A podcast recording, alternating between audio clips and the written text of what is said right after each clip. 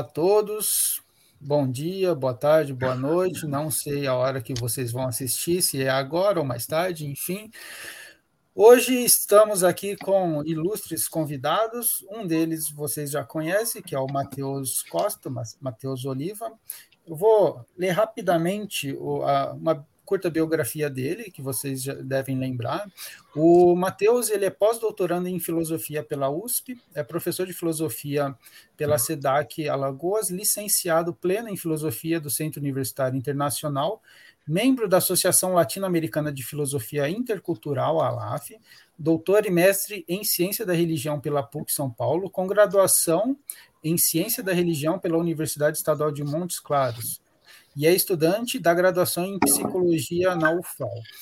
Bom, o, o Matheus também já escreveu aqui é um, um, livro sobre confucionismo, um livro muito bom que eu recomendo a todos que queiram estudar um pouco sobre isso. E, e por meio dele, é, hoje trazemos a presença do professor Marcelo e do nosso caro convidado especial, Paolo, direto da Itália. E aí eu já passo a palavra para o Matheus. Muito obrigado, Leandro. Um prazer estar aqui de novo nos Jovens Cronistas, nesse quadro Além do Eurocêntrico, que é muita relevância aqui, né? Não só para mim, não só para todo mundo que está assistindo, mas justamente no, no objetivo principal, né? Da gente pluralizar mais, diversificar mais as nossas fontes, os nossos conhecimentos, as nossas trocas interculturais, né? E além disso, assim, algo específico do meu currículo, você falou que eu gostaria de de acrescentar aqui, justamente para fazer a ponte, eu já tinha vários anos que eu gostaria de fazer o curso de psicologia, e quando eu tive finalmente a oportunidade, foi na feder... comecei né, pela Federal de Roraima, onde eu tive a oportunidade de estudar no meu primeiro ano de psicologia com o professor Marcelo Naputano, né, que tem um vasto currículo aí. Ele começa como historiador, assim, como eu começo lá na, na licenciatura, começa lá no, nas ciências humanas é, né, mais sociais, vai para o lado da psicologia, que ele também me ensinou que também é social, também tem essa preocupação, e, né, e ensinou muita coisa para a gente. Uma das coisas que ele ensinou lá na Federal de Roraima é justamente a importância desse intercâmbio também, assim como o programa Além do Eurocêntrico traz, né? É, ele ensinava língua italiana de maneira também bastante ativa, participativa, fazer trocas também com os próprios imigrantes venezuelanos lá, de, de várias maneiras, um, né, um atendimento psicossocial ali, atividades psicossociais, de ensino, de extensão, sobretudo, na Federal de Roraima. E mesmo entre os alunos, ele promoveu vários, vários diálogos, várias atividades inúmeras, mas eu vou citar uma, né, que eu até participei, que é o Literapêutica, né, que é uma atividade ali de, de trocas assim de conhecimentos, de experiências com literatura, com poesia, com, é, é, enfatizando esse aspecto terapêutico que a, que a literatura tem, né? Que como ele mesmo gosta de separar, mesmo que a literatura não seja uma terapia, mas ela tem, né, um aspecto terapêutico, tem um, um, um elemento ali terapêutico no, no processo de, de contato com a literatura e com as várias pessoas que a gente conversa por causa dela também. E, e aí que está o ponto, né? Entre essas várias, essas várias experiências multiculturais, interculturais e, mesmo interdisciplinares, e ele inclusive foi realizar o pós-doutorado dele, né, na Espanha, mas ele também ele, ele realmente é muito ativo e deu seu, suas várias andanças na Europa, inclusive na Itália, onde ele já tinha feito também várias formações lá. E no meio desses encontros, ele, ele fortaleceu né, um encontro que ele já tinha com o Paolo. E o Paolo é um, alguém que passou por uma vasta experiência de mais de uma década lá na China, com, sobretudo com a língua chinesa, mas também, como ele vai falar, em vários outros aspectos, também com literatura, também com poesia, né, com a, a própria cultura de uma maneira mais ampla da China. E tendo em vista tudo isso, né, eu faço essa ponte aqui para o Marcelo, nós teremos agora uma apresentação bilíngue, né? O Paulo vai falar em italiano, o, o professor Marcelo Naputano vai fazer a mediação, a, a tradução, e eu faço votos aqui que a gente tem uma tarde de experiências muito ricas, interculturais, de trocas. E muito prazer, professor Napitano, por gentileza. Se quiser falar mais um pouco de você, se quiser falar também do Paulo, fique à vontade. Tá certo. Bom, antes de mais nada, boa tarde a todo mundo, todas as pessoas que estão aqui na, nessa live, né? É um prazer enorme. Dia de feriado no Brasil, Paulo, hoje é festivo aqui em Brasília. festivo com festività, não? A festività é receber o Paulo, né? Nossa festa também faz parte de receber o Paulo aqui na, no, no, nosso país. Mateus, obrigado pelas palavras. O Mateus não é meu aluno, não foi meu, não é meu ex-aluno, é meu amigo, um amigo com quem eu estava falando antes de começar a live aqui, com quem eu brigo dia sim, dia sim. a gente briga sempre, mas aquela briga positiva do conhecimento, e eu mando referência para ele, ele me manda referência, a gente discute uma coisa, outra, tal, o que é necessário, né? No, no mundo cada vez mais buscando só a, a, resposta final, a gente consegue manter um ping-pong, abrindo perspectivas e não fechando. Claro, tendo as nossas discussões teóricas para lá e para cá, e é um prazer enorme. O Paulo, muito obrigado, Leandro. Estou aprendendo a conhecer o Leandro agora, figuraça. Nós temos um, um, grupo aqui, constituímos um grupo até chegar hoje aqui na apresentação para vocês, né? E nesse grupo fomos tocando figurinha e nos conhecendo também. Eu acho que isso também faz parte da nossa função humana acadêmica, né? Uh, construir outros percursos, incluir outras pessoas de outros, de outros ambientes e não só ficar no nosso quadradinho. Então, foi assim que eu conheci o Paulo. O Paulo eu conheci na Espanha, o Paulo, e foi assim, no, no que a gente se conheceu, nossa, foi como se tivéssemos amizade de anos, né? E começamos a bater papo, a conversar, e isso se transformou numa proposta dele fazer uma fala com a gente, porque eu achei a experiência dele muito curiosa, certo? Me, eh, imediatamente contatei o Matheus, que o Matheus é especialista no Brasil hoje em China, especialista excelente, de excelência. Então eu falei: olha, Matheus, tem um cara que eu quero te apresentar que você vai trocar figurinha com ele em chinês. eu acho que eles estão trocando figurinha. Eu vou fazer uma breve apresentação do Paulo e passar já a palavra para ele. Ah, tá bom? O, o Paulo, é, ele, é, é, ele se formou, laureato, né? se formou alla Facoltà di Studi Orientali all'Università di Roma, na Faculdade de Estudos Orientais da Universidade de Roma, La Sapienza, uh, é o nome da universidade, Roma La Sapienza, em 2003. Ele escreveu um blog sobre a China uh, uh, para uma instituição que se chama De Agostini, e depois escreveu artigo para o National Geographic. Eu acho que todo mundo conhece a revista National Geographic Traveler, né? na edição chinesa, em chinês. Em chinês, né? sim. É, em chinês. Né? Ele esteve na China da 2010 ao 2000, a 2019, uh, ah, ou seja, quase 20 anos de experiência. Eu falei, puxa vida, que bacana seria se essa experiência hoje fosse compartilhada conosco aqui em, nesse ambiente de intercultura. Agora, por que o convite ao Paulo? Só vou gastar mais uma palavra, Paulo, dois segundos. Por quê? Porque cansado de ver live, gente, eu não sei se vocês também, porque hoje nós estamos no universo das lives, né? Mas lives que as, acabam, às vezes, pegando um conceitual teórico e você vê uma, duas, três, quatro, cinco lives dizendo a mesma coisa. Então, hoje eu tenho privilegiado muito, além da experiência acadêmica, que acabou sendo, uh, em algum modo, ela acaba homogeneizando todo mundo, parece que todo mundo parte das mesmas referências e acabam falando a mesma coisa. Além da referência teórica, a referência também da experiência, para ver se isso nos traz novidades, né? Pelo menos a novidade intersubjetiva daquilo que é a visão de cada um, que foi na pele de cada um. Paolo, ho bisogno di, di tradurre questo per te o no? Sì. Ho preoccupato con questa cosa, che le persone possono sì. capire, oltre la teoria, no? l'esperienza sì. delle persone sulla pelle. No? E sì, certo. Eh, sì, então é isso. Então, esse convite, uh, na Sim. tentativa nossa, com toda humildade possível, né, de trazermos aqui para quem está nos ouvindo, para quem está aqui com a gente, é uma tentativa de um discurso de experiência e de indagações, de abertura a um diálogo. Né? Então, vou passar Sim. a palavra para o Paulo, agradecendo imensamente ao Leandro, ao Matheus, a própria presença do Paulo e quem está no backstage, né, que está fazendo um trabalho excelente, que eu esqueci agora como é que ele chama, é o nosso caríssimo Cláudio. Cláudio, o Cláudio, Cláudio. Tá excelente, ele já nos deu aqui várias coisas, então muito obrigado, Cláudio. Então passo a palavra para o Paulo. Paulo, per favore, frasi. Sì. certo, buon tardi, no? Buon tardi.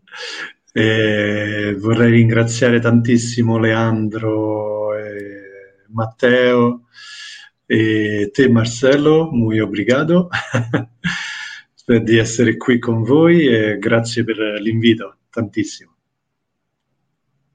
Marcelo, quando mi fermo poi.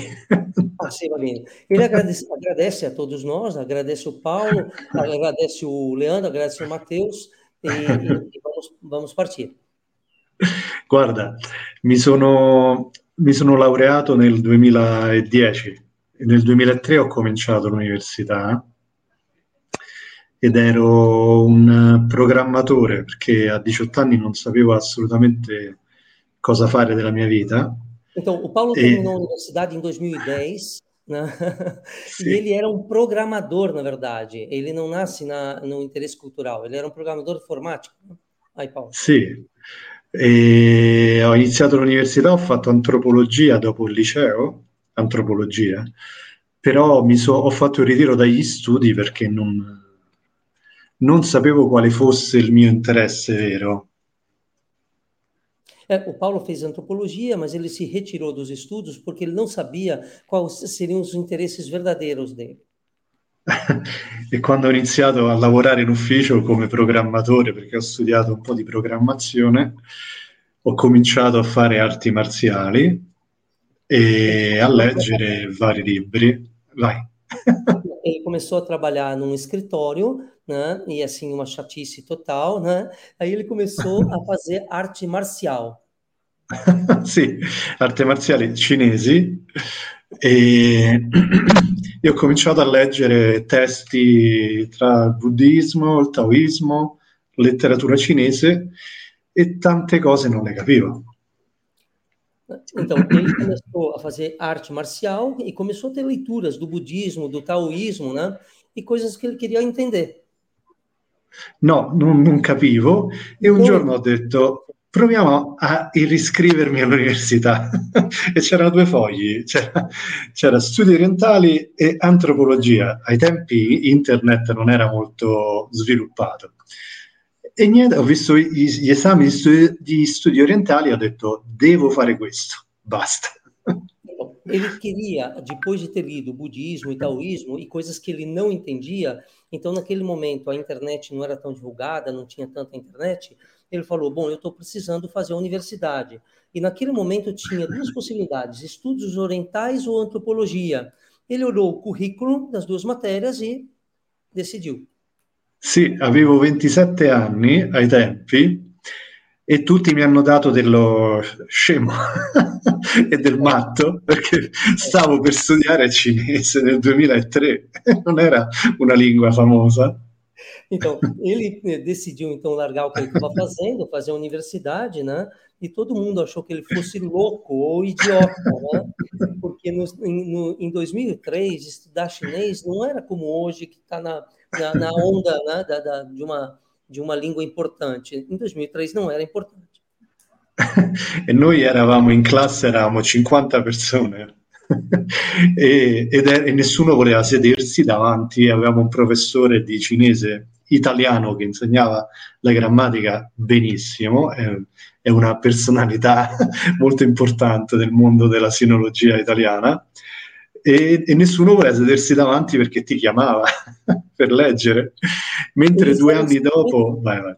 Eles eram 50 pessoas na classe e ninguém queria sentar na frente do professor, porque o professor é uma personalidade muito importante. Professor que ensinia, ensinava chinês, mas italiano, né? E, e as pessoas tinham medo de que, sentando na frente, o professor fizesse alguma pergunta. e quindi due anni dopo c'erano 400 persone, 400 iscritti e non c'era neanche posto per sedersi dentro la classe. Due anni Paolo? due anni dopo. Depois de dois I, anos, due anni dopo, il primo anno. Eh, quando o Paulo começou, tinham 50 alunos inscritos no primeiro ano. Dois anos depois, tinham 400 alunos inscritos no primeiro ano. E nessuno poteva sedersi né davanti né dietro, c'erano i posti solo sulle finestre o per terra. as pessoas se sentavam onde podiam, né? Pelo chão, na, na, frente, atrás, nos lados, atrás da janela, né? Quer dizer. E quindi è stato un percorso molto bello che mi ha aperto completamente la mente e ho lavorato e studiato, quindi lavora, lavoravo la mattina al pomeriggio. Andavo di corsa all'università rischiando tante multe, poi facevo arti marziali e avevo um grupo punk. Então, foi um, percurso. A minha tradução ela é, não é literal, hein, gente? Vocês já perceberam que ela é do sentido do discurso, né? Quer dizer, foi um período muito bom para o Paulo, né? Uh, e também muito difícil, porque ele trabalhava de manhã, tarde, depois fazia artes marciais, depois ainda saía para né, fazer, fazer universidade, fazia milhões de coisas ao mesmo tempo. E quando ho quasi rinunciato perché non riuscivo a capire il cinese, al secondo anno e la professoressa cinese parlava molto veloce e alle barzellette ridevano solo in pochi, io, io non capivo nulla.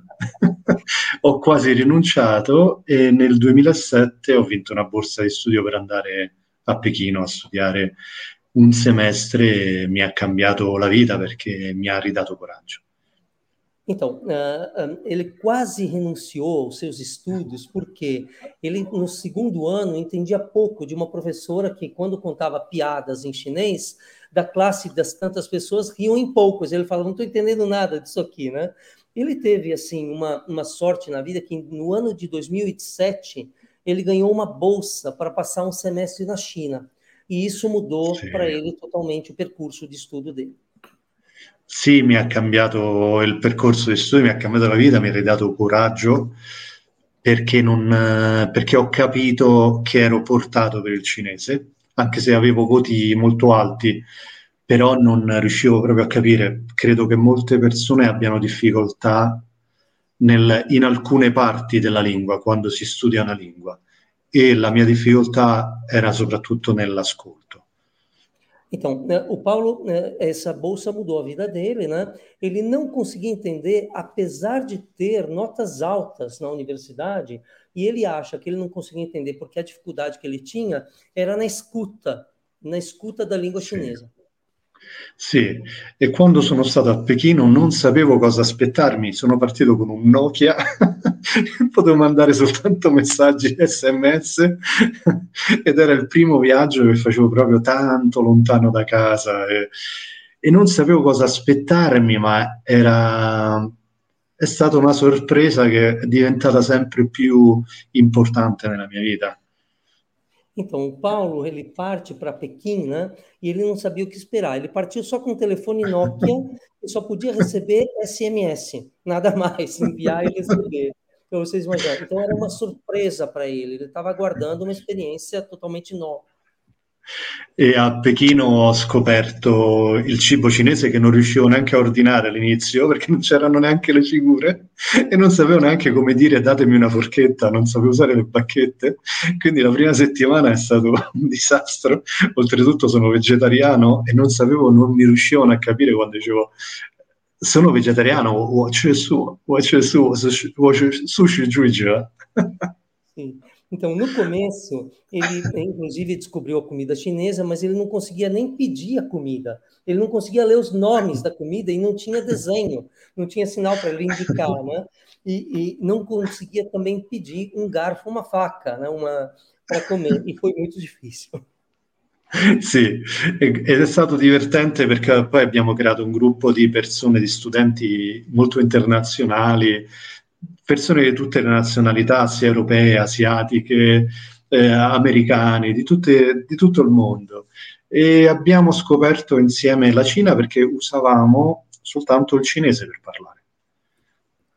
E foi muito é, divertido porque eles logo fizeram um grupo de estudantes do chinês internacional né? e começaram a descobrir a China in congiunto, in gruppo. E mi hanno detto un giorno un'amica italiana mi ha detto vai nello sud-ovest dello, del, della Cina, nello Yunnan, perché c'è un posto chiamato Shangri-La che è stupendo, sulle montagne, eh, in una parte molto alta della, del, dell'altopiano himalayano, quindi era un posto molto speciale e quindi da solo ho preso il biglietto per partire e andare dall'altra parte della Cina. Uh, todo mundo aqui sabe, a China é gigantesca, né? E uma amiga dele falou, falou olha, então vai para o sudeste da, da China, uh, em um local chamado Shangri-La, perto das montanhas, parte alta do Himalaia.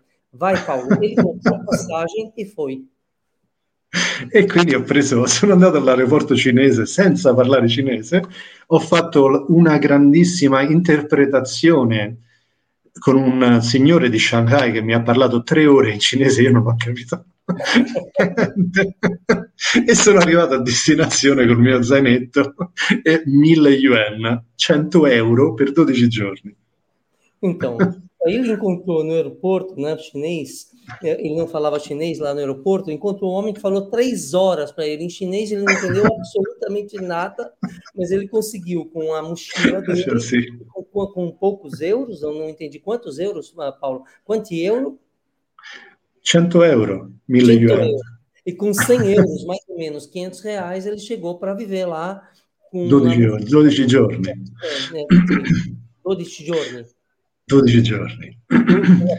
Con, por 12 dias. Quindi sono arrivato nella città centrale dello Yunnan, Kunming. Eu não, vou, e... não riesco a pronunciare questa... questa... Kunming. Matheus, por favor, como é que pronuncia essa cidade? Ele chegou nessa cidade impronunciável, não pronunciar.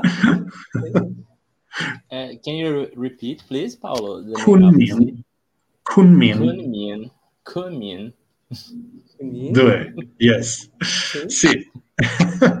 e da lì ho fatto due tappe per arrivare nella cittadina paese che era a 3200 metri. È a 3200 metri e si chiama Shangri-La.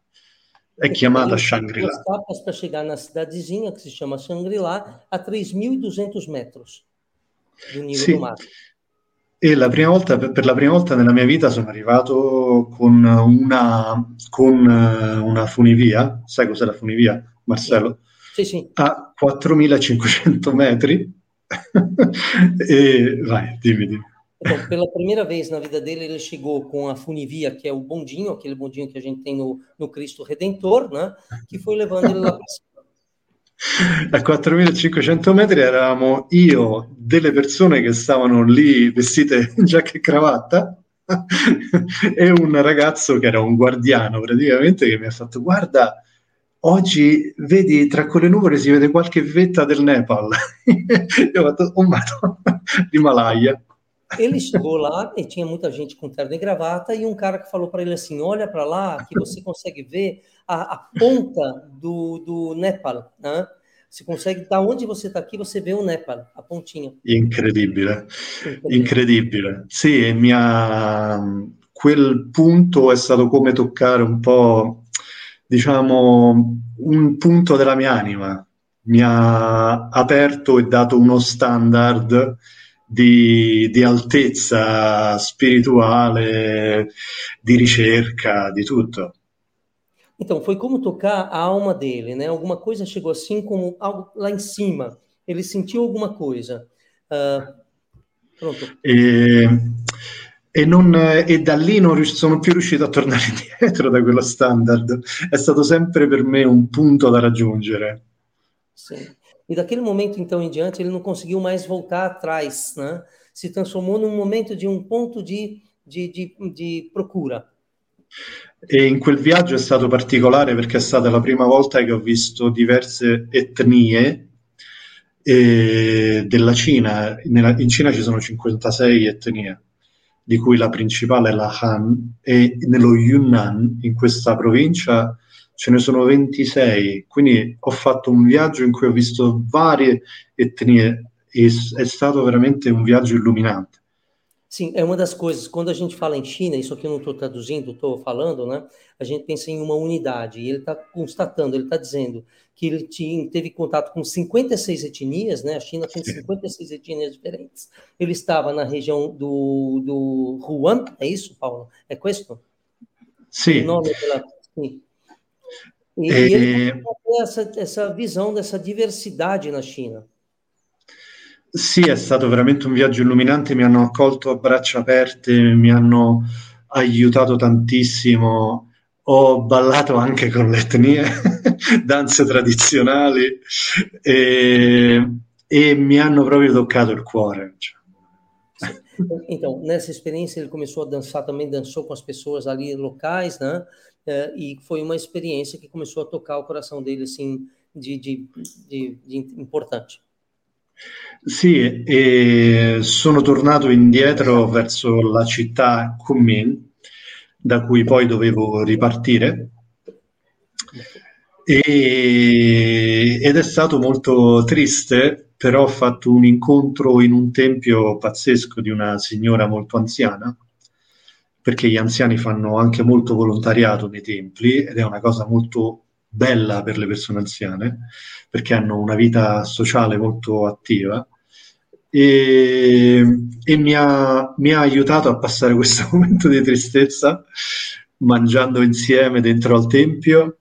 E, e niente, veramente dicendomi poi delle cose che ho ritrovato nel buddismo e la frase principale era io do a te Então, foi chegando o momento dele partir uh, e ele conheceu uma senhora né, dentro de um templo, uh, e essa Sim. senhora ajudou muito ele a estar com ele nesse momento e a refletir sobre esse momento, o que estava acontecendo. Né? A última frase, Paulo, para piacere? Io do a te. Io do a te. E, e ela acabou deixando para ele uma expressão uh, budista do eu dou a você. Né? Eu dou a você, eu me dou a você. E dentro Sim. do contexto que ele estava contando, que as pessoas da terceira idade na China fazem muito voluntariado. E essa senhora era uma das pessoas que fazia voluntariado. Sì, e, e questo, questa frase mi è rimasta nel, nel cuore, nella mente e mi ha insegnato tantissimo il valore, il valore non solo del dare, del dare se stessi per gli altri o di aiutare, ma anche il valore dell'interculturalismo, il valore del, dello scambio. Então, aqui o Paulo está fazendo referência ao dar a si mesmo, né, não simplesmente num, num, num aspecto psicológico não, ou intrapsíquico, sei lá o quê, mas do ponto de vista intercultural. Esse dar a si mesmo que ela estava dando era compartilhar um pouco da sua chinesidade, não? do seu ser chinês. Sim. Eu acho que eu compreendi. É questo, è vero Paolo? Sì, sì, sì, sì. E da lì, niente, poi sono tornato in Italia e ho fatto di tutto per laurearmi nel 2010 e nel 2010 mi sono laureato a, a luglio e nel 2010, proprio un mese dopo, ad agosto, 15 giorni dopo che è nata la mia nipotina, sono andato a Kunming per vivere a Kunming, perché era il mio, diciamo, il punto di partenza nella mia vita, un nuovo punto di partenza nella mia vita. Então, eh, depois dessa experiência que o Paulo teve lá na China, ele volta para a Itália, né? uh, em 2010, e ele faz de tudo para se formar, laurear-se, terminar a universidade, né, o mais breve possível. E depois do nascimento da, da, uh, da sobrinha dele, ele, depois de 10 dias, volta para a China. E ele coloca assim: aqui é um outro começo, uma outra coisa da minha vida. Sì, sì, ho lasciato lavoro, il lavoro, ero un project manager. Ero diventato nel settore web. E ho lasciato la casa in cui stavo. Sono partito con una valigia di 20 kg e lo zaino il solito Nokia. Então, aí o Paulo pega, ele deixa o trabalho dele de project uh, manager, um, que tinha muito grandes perspectivas, né? Uh, deixou a casa dele, que ele tinha, pegou uma mala de 20 quilos e foi embora.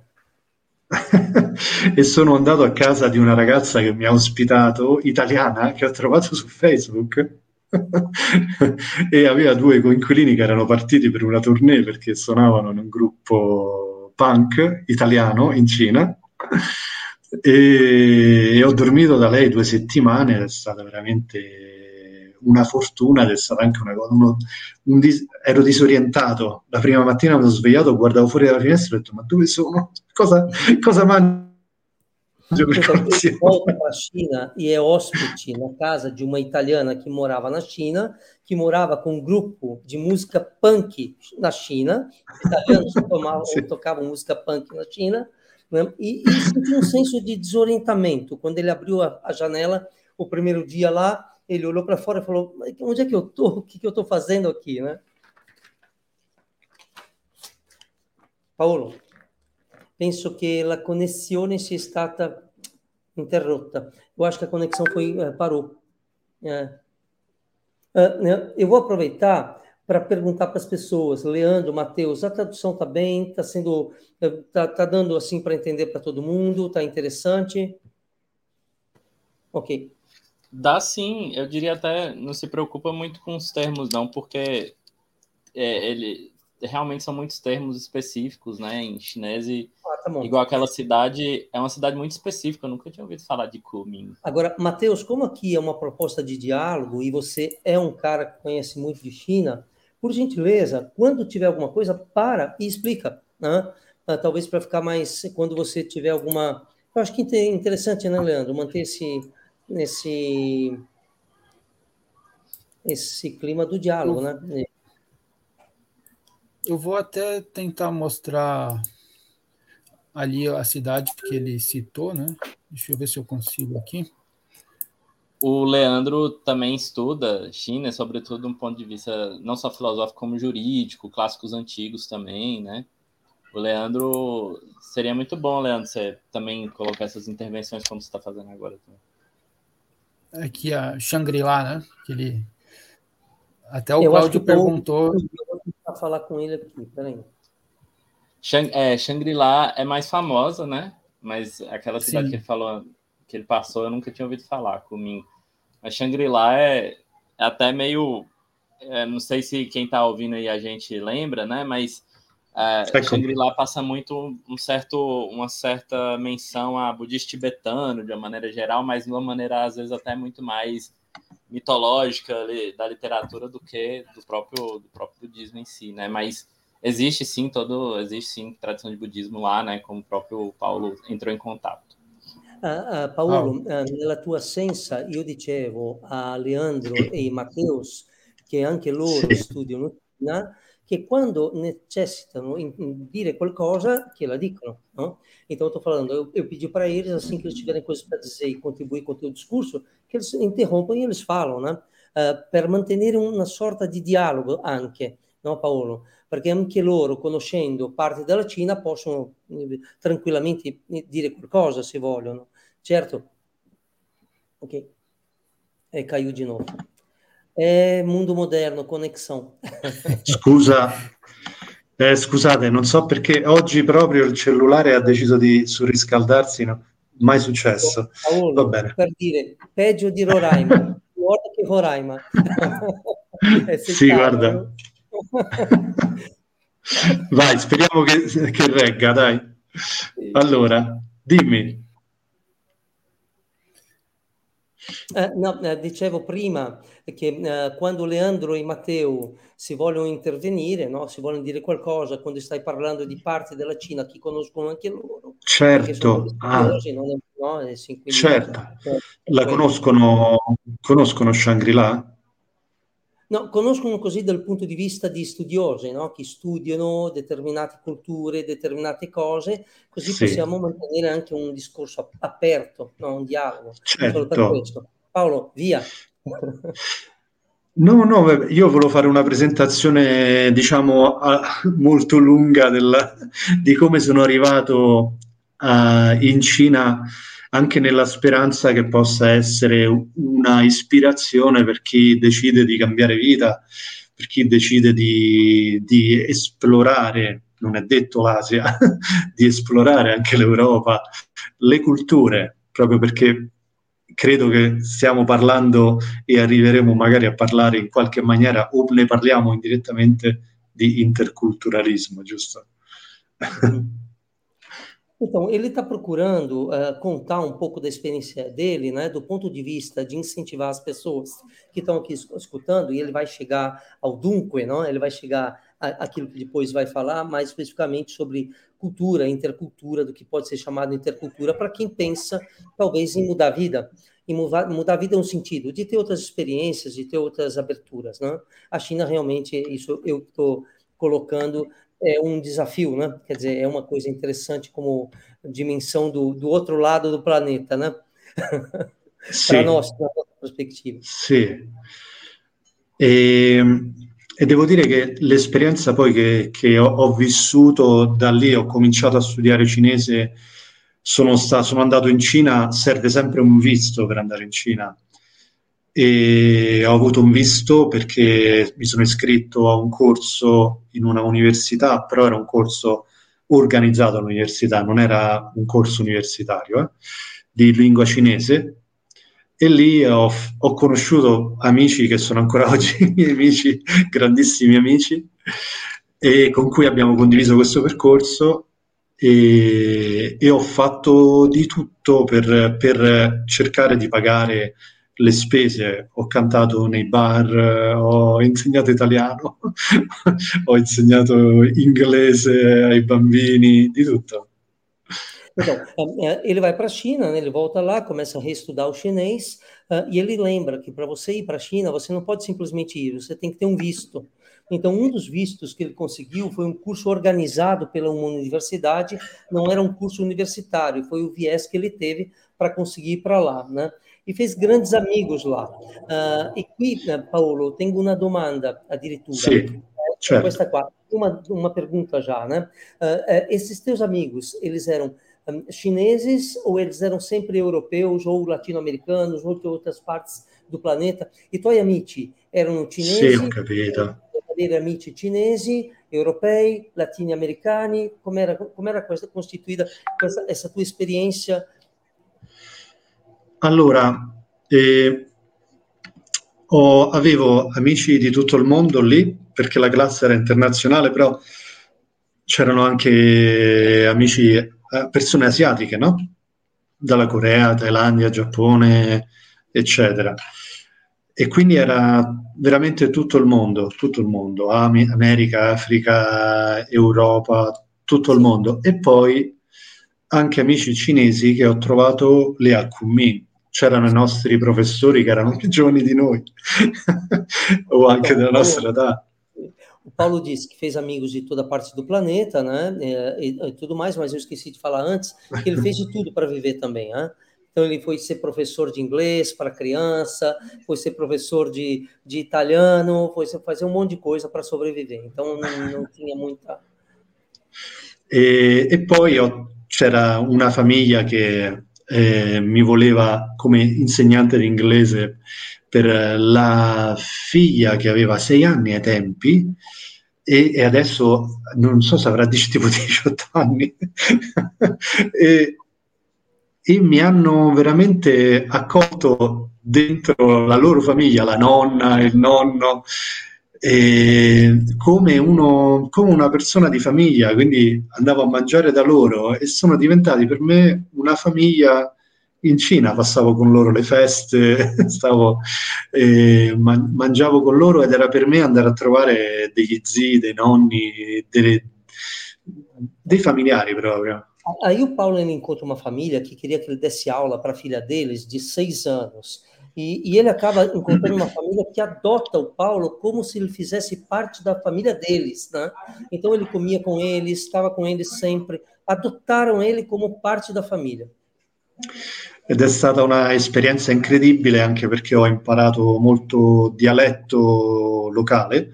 In Cina i dialetti locali sono molto importanti e anche se no, molti dialetti non sono molto lontani dalla lingua, diciamo, standard man, che chiamiamo mandarino ma da mandar, no? Quindi chiamiamola Puson qua. Ele acabou nessa família aprendendo também o dialeto local, que o dialeto local na China, os dialetos locais são muito importantes, né? Não que eles sejam muito diferentes daquilo que a gente chama de língua oficial chinesa, mas eles têm as suas particularidades, mas ele acabou também aprendendo dialetos. Sì, per esempio in Putonghua tu dici dove vai, dove vai, si dice ni chunar, in, uh, in Kunmin qua, nella lingua di Kunmin, si dice ni Canadia. Ele está fazendo, eu não vou falar. não, vou não te preocupar. Mas está fazendo diferença, um exemplo das regiões onde você te falar onde você vai muda totalmente. É, tem uma, Sim, uma, uma, pequena intervenção que é o seguinte: para quem não conhece, é, a língua chinesa ela é unificada razoavelmente há dois mil anos na escrita. Uhum. Né? É, agora, na Sim. pronúncia, até pouco tempo atrás, era extremamente diversa, não se tinha. A, a unificação Sim. era mais nos ambientes burocráticos, ambientes estatais.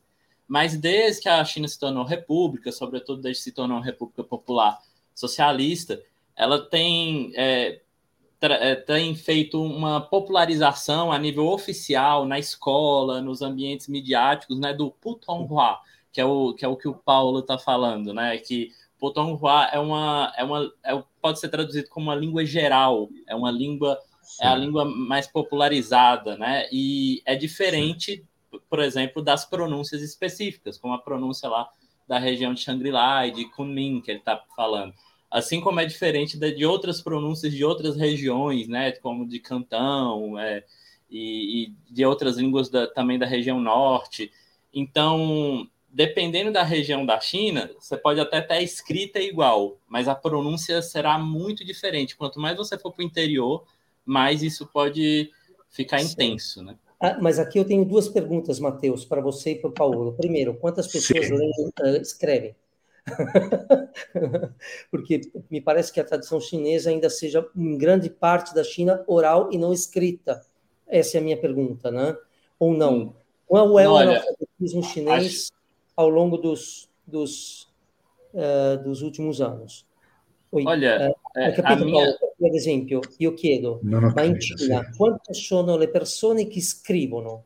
Uh, qual è l'indice di analfabetismo in Cina? È elevato, non è elevato, uh, è un, ad esempio, è um paese gigantesco, prima, primeira coisa. Segunda coisa, já para fazendo polêmica aqui na nossa live, né? A diversidade, não só cultural, mas também visual de fenótipo dos chineses, né? Sendo um país tão grande. Eu vorrei capire, te che hai viaggiato tanto in Cina, né? come você encontrou, come hai trovato questa diversità di viso, no? differenza di, non solo culturale, ma anche di fenotipo, no? di, di, di, sì, sì. apparenza. Ma hai una doma- un, la prima domanda era per Matteo, giusto? Per Matteo, per te, per tutti, per Leandro. Vai Matteo, eu, eu vou, posso dar a prima domanda, poi risponda alla seconda. Vai. Sim. Eu posso falar de uma maneira mais ampla, mas acredito que o Leandro gosta muito dessas informações e, e provavelmente pode ter mais dados que eu. Agora, Sim. de uma maneira mais ampla, é o seguinte: historicamente na China, né, é, eu queria lembrar assim que os chineses criaram a noção de concurso público, né, de exames públicos, é, e sobretudo desde a dinastia Sui, dinastia Tang, esse processo foi cada vez mais sendo elaborado. Então é preciso lembrar o seguinte: sendo bem objetivo, na história chinesa como um todo havia poucas pessoas que realmente dominavam a escrita. Mas quando eu digo poucas pessoas, é. é, a gente tem que lembrar que a China, desde a antiguidade, tem, tem cidades com urbanização assim, com milhões de pessoas, com milhares de pessoas. Uhum. Então, o pouco deles é muito já, já são milhares de pessoas. É Existe uma tradição de, de pelo menos dois mil anos imperial, de, como eu disse, de concurso público de mais de mil anos, e que criou uma certa comunidade erudita, percebe? Uma comunidade que domina muito e que e que tem um vasto conhecimento literário mesmo.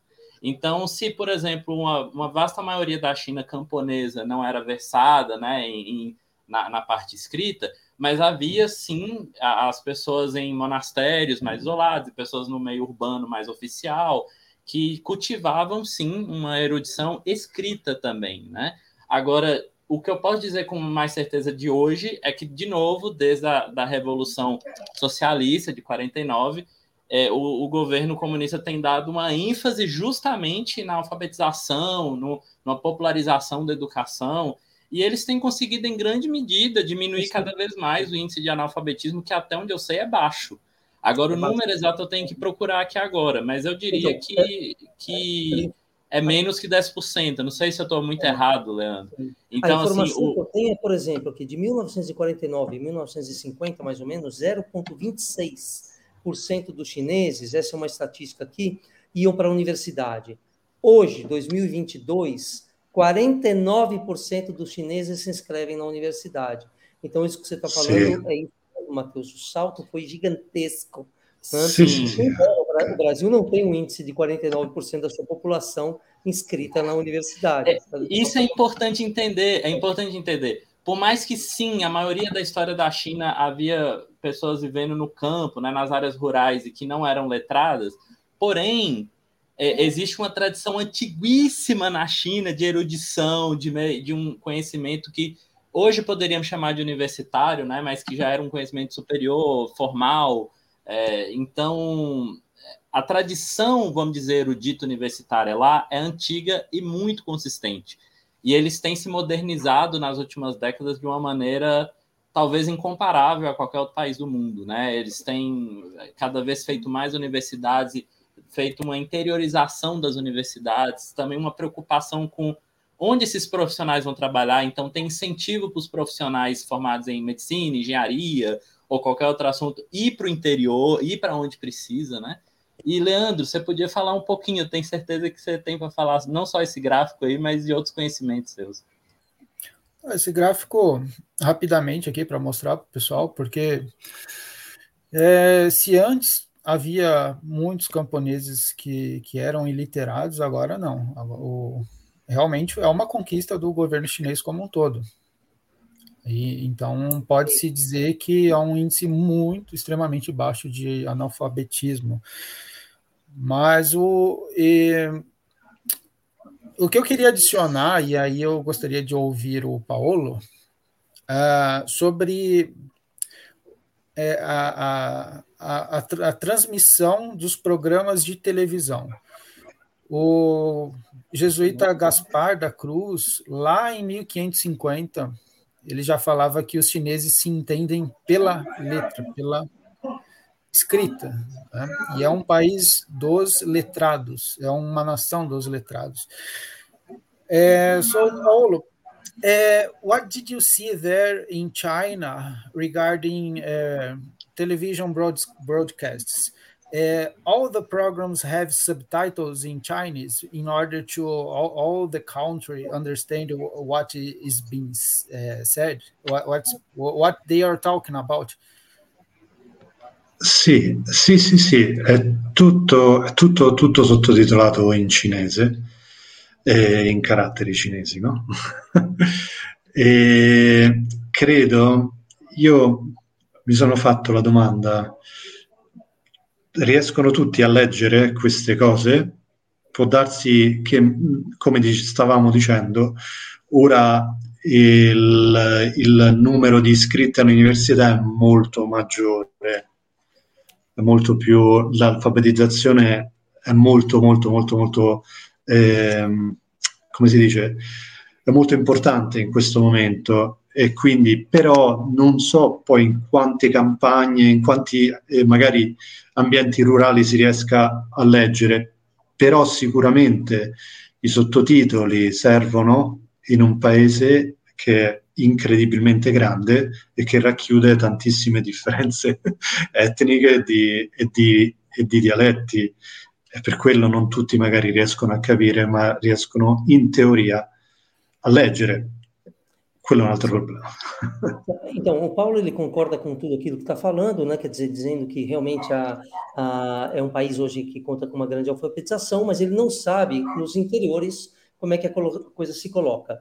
Sobre a escrita, ele gosta de lembrar que a grande parte das coisas na televisão, que você perguntou, Leandro, são sototituladas, né? Então, assim, não é só a fala, mas também tem a escrita. Elas têm o subtítulo. E isso talvez ajude bastante uh, com a televisão também, não, não ele coloca, uh, em função dos dialetos. Então, associando ao que o Matheus falou, apesar dos dialetos, tendo a língua única, né? Sim. Entendeu? tem os dialetos, mas tem a sua subscrita única né, em todo o programa televisivo. Interessante, Sim. né? Porque tem um subtítulo. Sì, e, e, devo dire che è utile anche per noi, magari che studiamo cinese, per capire anche delle serie TV o capire i notiziari più o meno.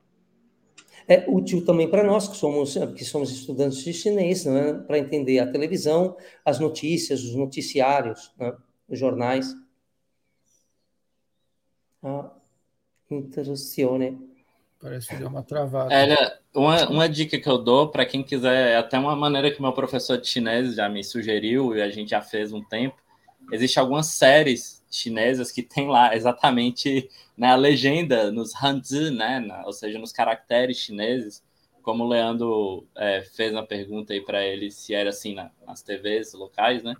E, e, é muito interessante ver séries. Eu vi até uma série muito famosa que é aquela do Journey of West, né? Journey to the West, a Jornada ao Ocidente, ou Jornada ao Oeste lá, a história do, do Rei Macaco, para como alguns Sim. conhecem também, né?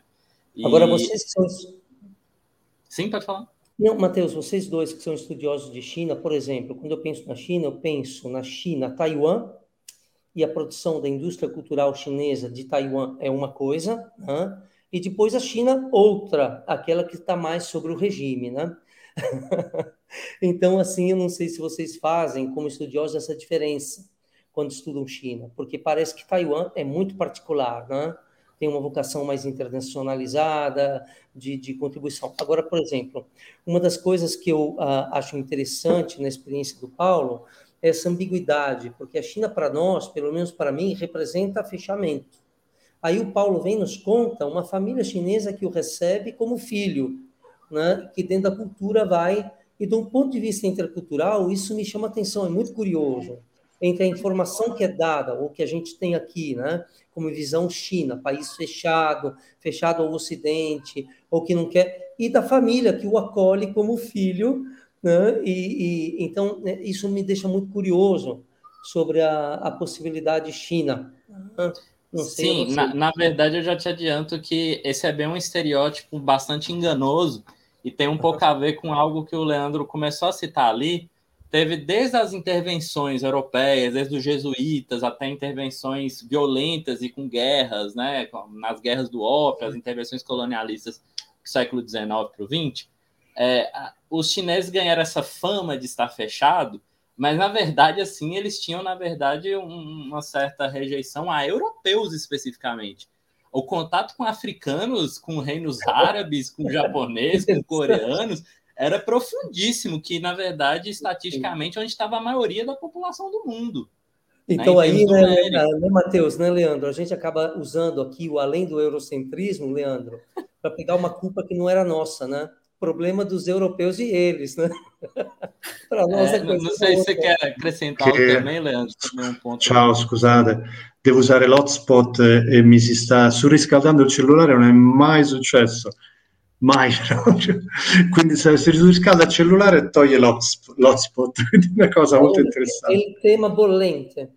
Il tema bollente. No, Comunque... quente che è molto quente sì. Marcelo, no, adesso, uh, scusate.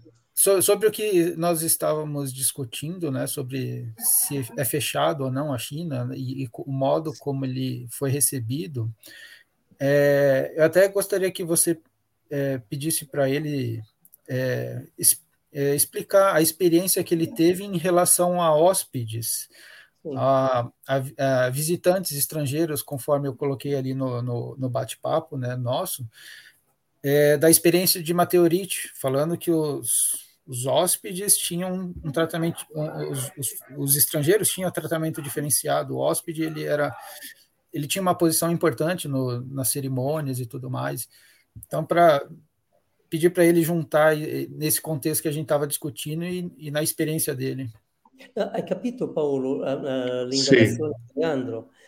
qual è il trattamento che viene offerto agli ospiti, agli ospiti in Cina? No? Se è una questione già determinata, con una, che deve essere qualcosa di particolare, di speciale, o è qualcosa di...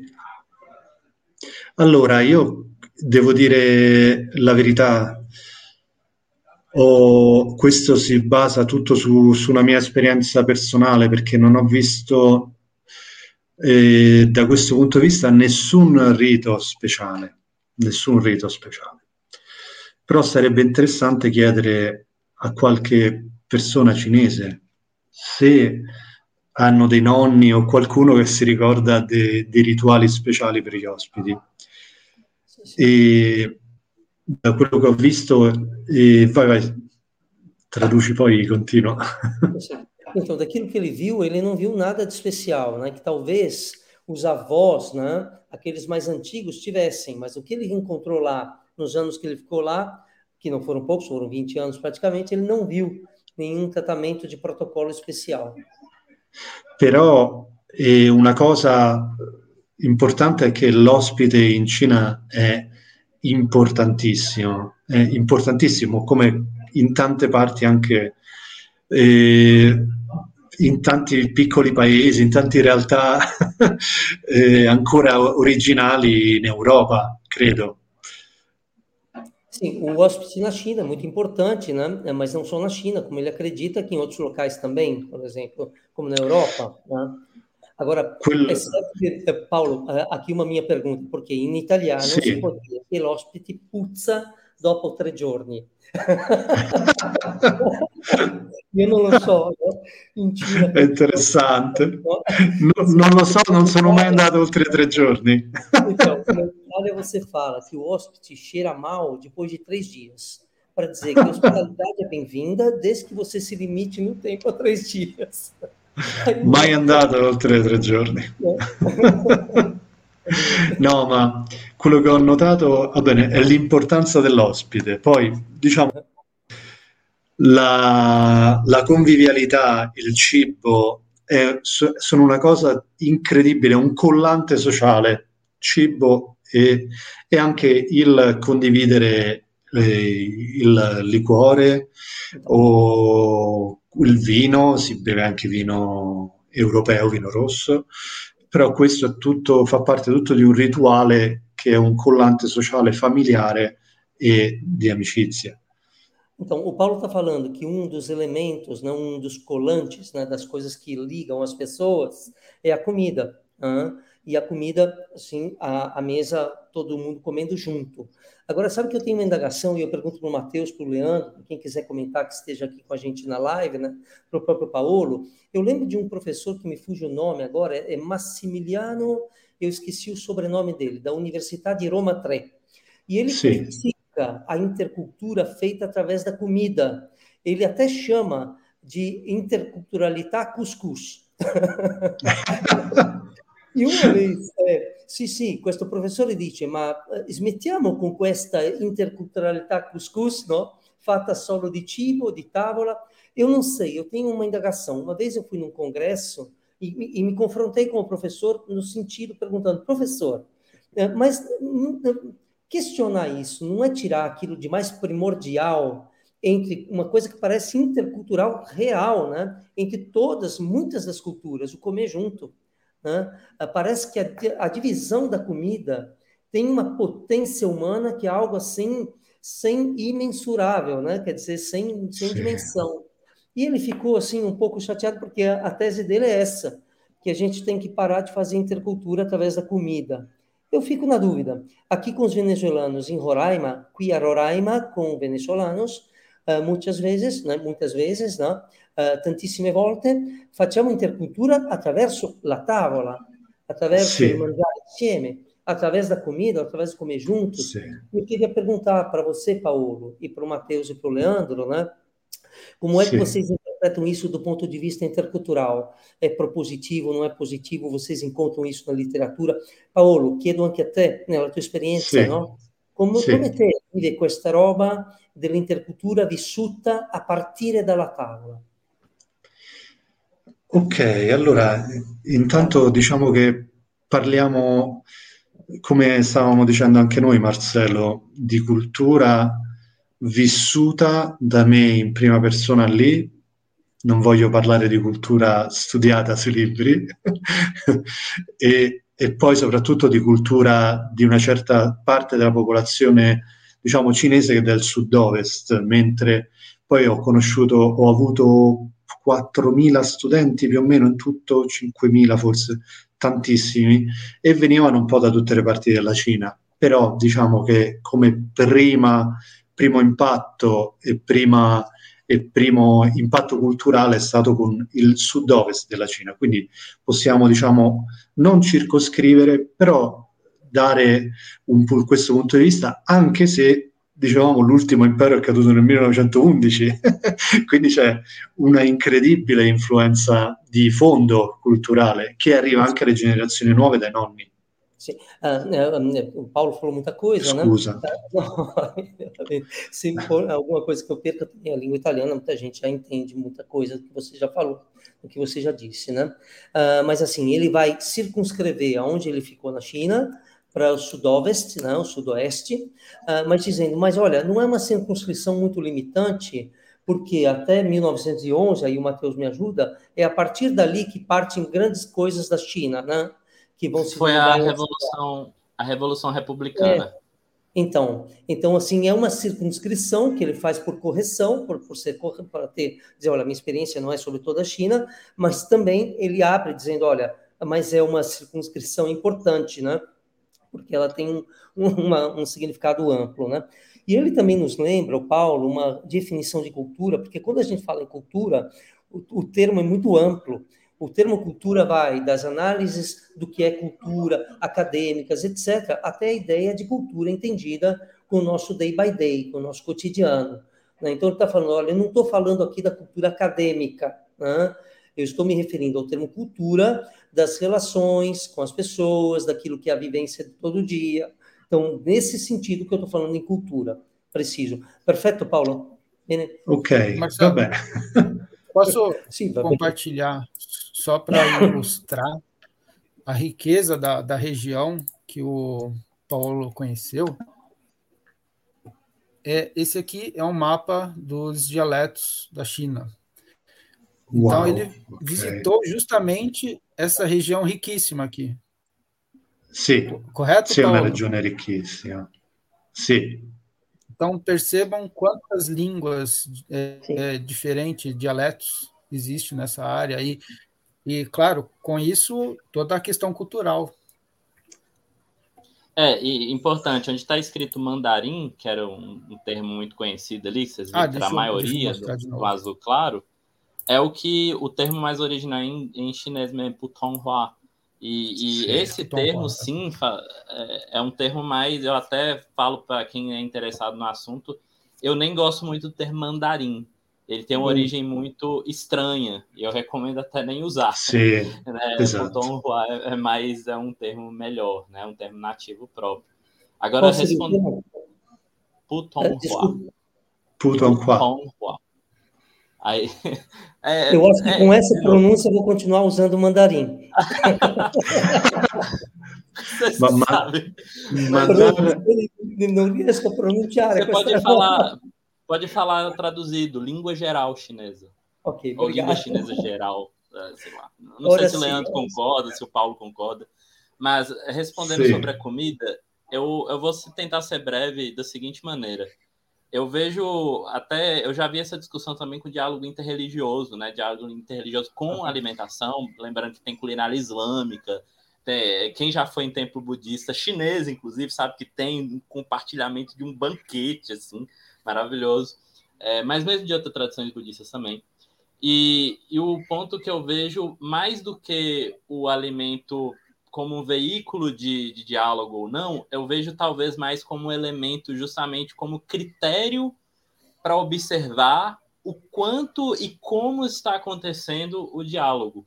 Aí eu vou dar o exemplo da própria Roraima, né?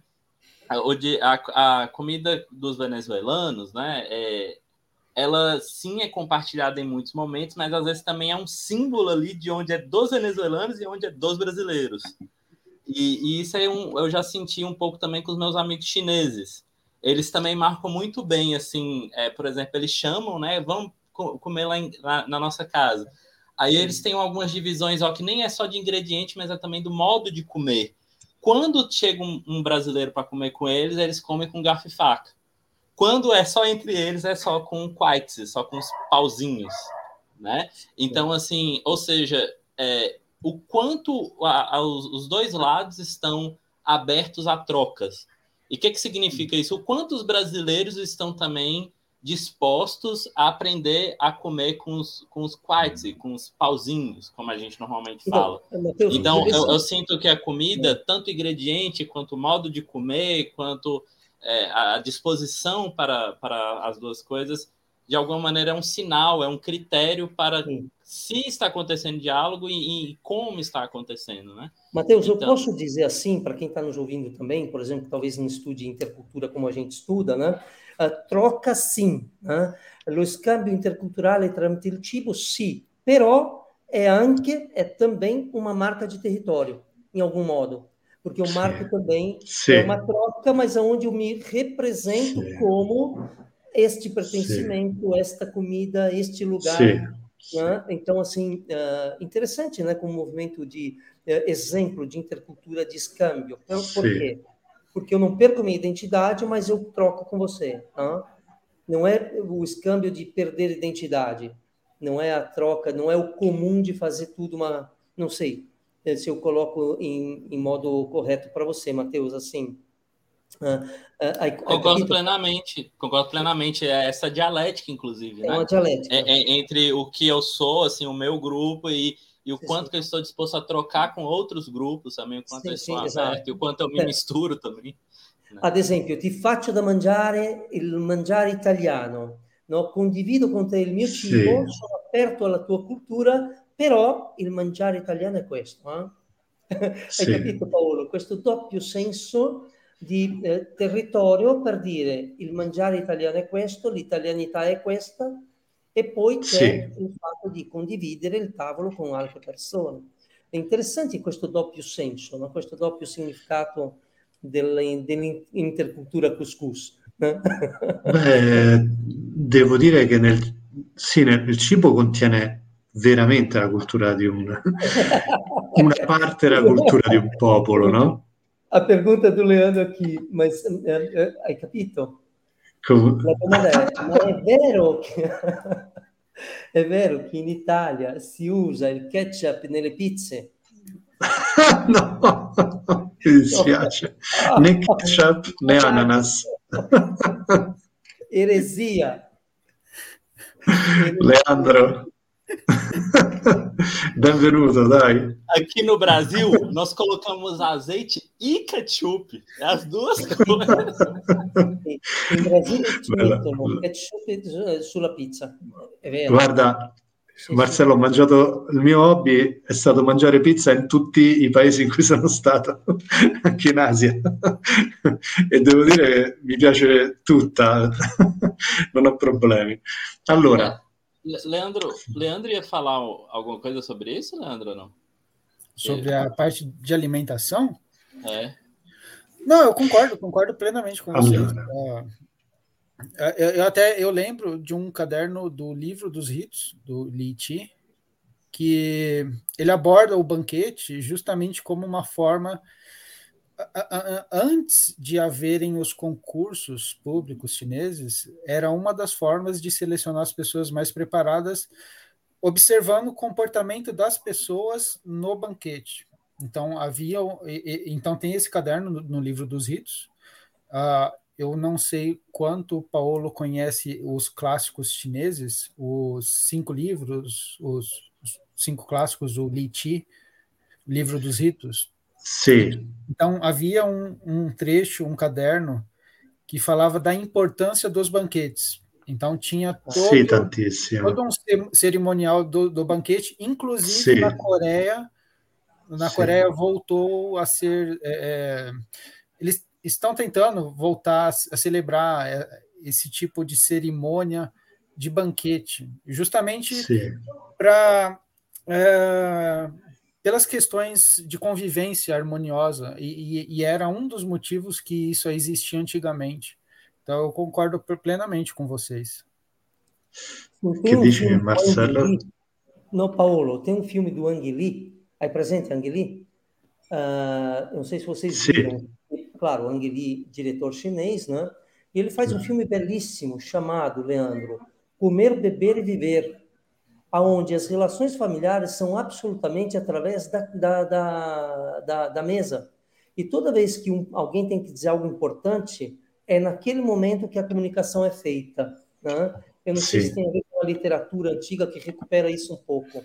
Lamentavelmente, a indústria norte-americana pegou esse filme e transformou naquela porcaria com a Julia Roberts, né? Uh, pregar, blá, blá, que nada tem a ver com esse filme chinês que é belíssimo, que é belíssimo. Uh, credo que in Italia uh, questo film, Paolo, um, abbia il nome di Uomo Donna. Uh, sì, sì, mangiare e bere uomo donna. Bere uomo donna. Sì, sì, sì, qua, sì. No? Sì, sì, sì. Que é belíssimo, que é a centralidade sobre a explicação desse, desse ambiente da comida, né? É, uh, il cibo... Pode, por favor, Paulo. Per favore. Eh sì, il, il, cibo nella cultura cinese ha un ruolo centrale. Come dicevano loro, nell'IG ci stanno delle spiegazioni molto interessanti su come bere, il rituale del bere, cosa bisogna fare, eh, i passi da seguire. È molto interessante. Ho fatto la mia tesi, la mia tesi di laurea si basava sullo studio dei giochi alcolici dal, da, da, da, dal 2000 a.C., quindi proprio è uno studio antichissimo in cui il bere e la convivialità sono veramente centrali e centrali anche nella letteratura, nella filosofia, non solo nella vita di tutti i giorni eh, dei cittadini come collante, ma proprio come un rito. Sim, então o Paulo está anche... falando sobre os ritos da, uh, sobre o beber, né? Uh, inclusive na tese de, de Laura dele, a tese de Laura é o nosso TCC, só que o nosso TCC não breve, é um TCC que vale mestrado. Então, um TCC de 150 páginas, daí para cima. Né? Não é o nosso TCC, é o, como se fosse mestrado. Tanto que depois eles vão direto para o doutorado, depois do TCC. E eles só fazem esse TCC, a tese de Laura, depois, praticamente, da universidade terminada. Só ficam dois anos, um ano, um ano e meio fazendo só aquilo. Né? Uh, então, aí ele foi, foi estudar próprio a, a, bebida alcoólica, os ritos ligados à bebida alcoólica uh, na China antiga. Né? Só para. Sì, e, e, e veramente l'alcol era usato anche nei riti, quindi erano, c'erano anche questi, questi bronzi nei quali si facevano delle iscrizioni e poi si beve, si, e da lì da, dai quali si beveva poi eh, questo liquore e non voglio dire se era a base di cereali o altro perché non vorrei dire stupidaggini e, e quindi era un il vino e il cibo legava anche l'uomo a, a un, delle forze che erano superiori, no? Então, uh, o Paulo está falando que o álcool também era usado nos, ri nos, ritos, né? E um licor que ele não sabe dizer se era a base de cereal ou não, ele não quer arriscar falar porque ele não sabe a base do que, que era, né? mas que tinha uma importância ritual gigante, gigantesca. E o vinho, a comida, uh, também, né? E ligava o homem a alguma coisa transcendental, né? Uh, alguma coisa que ia além. Né? Sim. Paulo, no... Sim, era muito... Sim no livro dos ritos, no Leiti, tem um trecho específico que fala é, que os ritos começariam justamente no comer e beber, nessa questão do banquete com as pessoas. Começariam, seria. É que, tem, é que não que o, os ritos Sim. veio disso aí, mas tem um trecho que diz: ah, os ritos começaram no comer e beber. Provavelmente dando a ideia de comer e beber socialmente, para a, a convivência harmoniosa entre as pessoas. Hai capito Paolo? Eh, Leandro non dice che va oltre. Eh, sì, cosa dice Leandro in modo particolare? Che l'importanza eh, per lui è che i riti iniziano da questo bere e mangiare, no Leandro? É mais importante Sim. ainda. Tem uma, não é que no rito tem, é o próprio rito que começa, né, Leandro? Através do comer ou do beber. Interessante, muito, muito muito rica a ideia. Agora, eu tenho uma curiosidade sobre a experiência do Paulo, que não sei se vocês têm. Sì, dimmi, Marcelo. Eh, Paolo, la mia, eh, la mia, curiosità sulla tua esperienza è questa, perché Paolo sì. ha insegnato a dei ragazzi cinesi. O Paulo foi sì. professor de jovens chineses, né? E eu queria, porque assim, eu não sei, agora eu vou falar em português e depois traduzo. Uh, uh, quem estuda cultura, uma das coisas muito interessantes é, é, é o fator intergeneracional Certamente, nós brasileiros desse momento, se formos olhar para os nossos pais, os nossos avós, não somos brasileiros na mesma medida que eles. Paolo, in intercultura l'intergenerazionalità è molto importante perché non siamo la stessa cosa che sono stati i nostri genitori, i nostri nonni. Certo? Quindi certo. la cultura ha un cambio intergenerazionale Então, quando eu falo de chineses, eu gosto muito de perguntar: chinês da onde? Hã? Da campanha, da cidade, de qual idade? De qual idade? E cada vez mais a tecnologia me coloca o fato intergeneracional com uma grande potência. Porque se no passado a mudança era breve, hoje, quando eu vejo os meus alunos, por exemplo, de 10 anos atrás ou de 20 anos atrás, são, outros, hum, são outras criaturas. São seres de outra espécie, né? Em função da tecnologia que é muito veloz e muda muito a nossa subjetividade humana daquilo que a gente se constitui culturalmente. Uh, hai capito Paolo? Ad esempio, ha più ragione ora, in questo momento tecnologico, la tecnologia cambia le generazioni. No? Ad esempio, se tu vai a paragonare i tuoi allievi di, di questo momento qua con tuoi allievi di dieci anni fa, sono altre persone sono anche allievi. Ecco la mia domanda, eis a minha domanda, minha pergunta, né? Sim. Uh, qual foi a tua experiência na China com estes alunos chineses de agora? Com esses meninos, com esses adolescentes? Que experiência foi essa? Eu sou da che punto di vista, Marcella? Dal punto di vista del rapporto umano, come sono loro, dal punto di vista das, da relação humana, dal ponto di vista da relação professor-docente.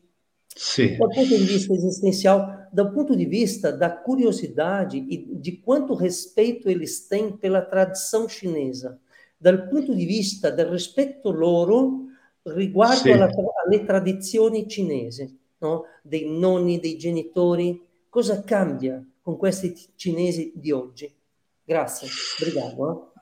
Sì, allora, eh, diciamo che riguardo all'ultima domanda, che secondo me è la più importante, va al di là della mia esperienza personale, è il fatto che quest- ci sono delle conoscenze di base che vengono dalla tradizione della medicina cinese riguardo alle qualità intrinseche dei cibi, scusami se è difficile la traduzione, che possono avere una qualità per esempio calda o fredda, non il cibo caldo o freddo, il cibo intrinsecamente caldo o freddo e, e che viene mangiato magari più preferibilmente d'inverno o meglio mangiarlo preferibilmente l'estate o quale tè bere quale ha quale effetto, il tè soprattutto anche. Queste conoscenze sono ancora oggi presenti nei giovani cinesi ed è una cosa che è ai miei occhi incredibile perché sono passate proprio di, di generazione in generazione. Ho la sensazione che si stiano affievolendo leggermente. Eh, Paolo, mais ou menos o Paolo... Perché ho visto in otto anni varie otto generazioni. Eh, mais ou menos, o Paulo está unificando, né, Leandro, a tua indagação com a minha. Eu achei muito interessante isso, porque ele continua falando da tradição do comer ou do beber, né? e falando: olha, existe um conhecimento de base que, apesar dos jovens serem jovens, eles continuam apresentando, como por exemplo, dividir a comida entre consumir a comida pelo calor ou pelo frio que ela produz. Né? Agora, eu pergunto, Matheus, isso é taoísmo, né? Isso é, é fundamentação taoísta ou não? É, é, é mais especificamente medicina chinesa. Sim, medicina chinesa. Medicina aí, chinesa. Aí, tem uma relação com o taoísmo? Tem, mas não necessariamente Sim. nesse caso, Nossa. entende? Existe uma conexão antiga com isso. Então, Sim. é mais um pressuposto. Paulo, é, comidas chinesas né, tendem a, a ser, ter calor justamente para manter o calor e a saúde do corpo. Né? É muito uhum. raro comerem coisas frias tradicionalmente. Sim, não, não, não, não, não. Uh, vou traduzir de novo, talvez eu tenha traduzido errado, Matheus, e faço a pergunta. Não é calor e frio em relação à temperatura. Não é caldo e freddo della temperatura, è caldo e freddo del tipo che prodotto. Delle proprietà intrinseche. Sì. Ad esempio, hai capito? Per quello che Paolo ha detto è difficile di tradurre. Por isso que o Paulo falou é difícil de traduzir. Por exemplo, o gengibre. O gengibre é uma comida calda, comida quente. Qual è? Il... É zenzero. Esatto, infatti sconsigliano di prendere lo zenzero in estate, per esempio. Lo zenzero è un cibo caldo, perché? Perché sì riscalda o corpo, não? Então, essa tradição que ele está falando, que eu acho muito interessante, que eles não perderam da comida, não é de, de temperatura ou de receita, né? É de tradição. O que, que a comida produz sim. Na pessoa e no seu estado de ânimo, anche no seu estado de ânimo. Né? junto, junto, Benissimo, Matteo. Eu sei, eu vou estar explicando, mas tem as duas coisas. Existe tanto o, a propriedade de gerar calor do alimento, como no gengibre, Sim. tá? E a propriedade de refrescar, como no hortelã. Como, Sim. de fato, os chineses que eu conheci, pergunto para o Paulo se foi a sua experiência também. É, chineses, em geral, tendem a evitar bebidas e comidas geladas. Eles usam, eles comem, mas evitam é, os que eu conheci. Como era lá na China, também se evitava. Aí estou falando de calor mesmo, calor da temperatura do, do, da comida naquele momento. Evita-se também é, alimentar-se com algo que está frio ou, ou não? Sim. É Você deu para entender em português? Poco, vai Marcelo. Mi ero distratto un attimo, quindi, capitare, quindi devi dire che hai capito Paolo. non ho capito bene. Eu falei, Paulo, eu distraí um pouco, então você tem que falar que você entendeu. Tô brincando com vocês, né? Paulo, do Matheus, chegou aqui uma mensagem de alguém, eu me distraí um segundinho, né? Porque você estava falando em português, achei que não tivesse traduzido. O... Peço desculpas. Pode repetir, Matheus? Sim, estou é, falando se na experiência do Paulo, assim como na minha, chineses evitam também comer alimentos em temperatura fria mesmo. Estou falando coisas, temperatura ah, ambiente. Sim, também. Sim. Que chineses evitano a consumare né, prodotti eh, in funzione della temperatura, se sono caldi, che c'è proprio una questione anche di regolamentazione sul caldo freddo, caldo freddo proprio, non caldo freddo del prodotto. Assolutamente. Che Assolutamente, assolutamente. Non esiste, in teoria, non esiste il consumo di acqua fredda di frigorifero, sempre acqua a temperatura ambiente o calda. Si beve solo acqua calda o tè blando nei sì. pasti, mai acqua fredda proprio perché raffredda il corpo in un momento in cui il corpo deve accogliere il cibo. E sono conoscenze, diciamo, base, basilari, ma che noi abbiamo totalmente dimenticato. Sim, sim. Uh, como curiosidade intercultural, Paulo, na Itália, os velhos, eles tendem, eles querem consumir vegetais, etc., de estação. Mas os jovens já acabaram com isso, não? Como ad esempio in Italia, la tradizione dei vecchi era quella di consumare prodotti in, prodotti in base alla stagionalità, no? Sì, esatto, esatto, di stagione. Ma Napoletano tradotto. Scompare tra i giovani, però in Cina no, no? Quello che mi dice no. no. I giovani... In Cina, in Cina eh. i giovani, e quello che mi ha stupito è proprio perché i giovani hanno queste conoscenze, anche anche il cibo di stagione, cose che noi, io anche fin da piccolo, le ho sentite un po' dai miei genitori, dai miei nonni, ma non le ho mai portate con me, capito? Come bagaglio culturale, eh, di conoscenze, non culturale, di conoscenze. Mentre in Cina i giovani le hanno queste cose ed è secondo me incredibile, anche, rispecchia anche un una profondo, profondo amore e rispetto per una cultura che in effetti ha qualcosa da, da, molto da dare anche a livello di, di, vita quotidiana, di salute e di, dello stare bene. Então, uh, chegaram várias perguntas no meu e-mail, no meu WhatsApp. Né? Uh, sono arrivate delle domande per te, Paolo. Mas, mas Aspetta, Marcelo, você pode non traduzir as duas últimas coisas que ele falou antes? Gente, eu não Ti tocca ripetere, fare un riassunto, Paolo, breve. Vai, Matteo. No, e Marcello. Sì, stavo guardando la chat, che ci sono delle sì, domande, sì, sì. però queste persone non hanno messo su, su qui, mi hanno mandato in privato. Vai, vai, vai, Marcello, va bene.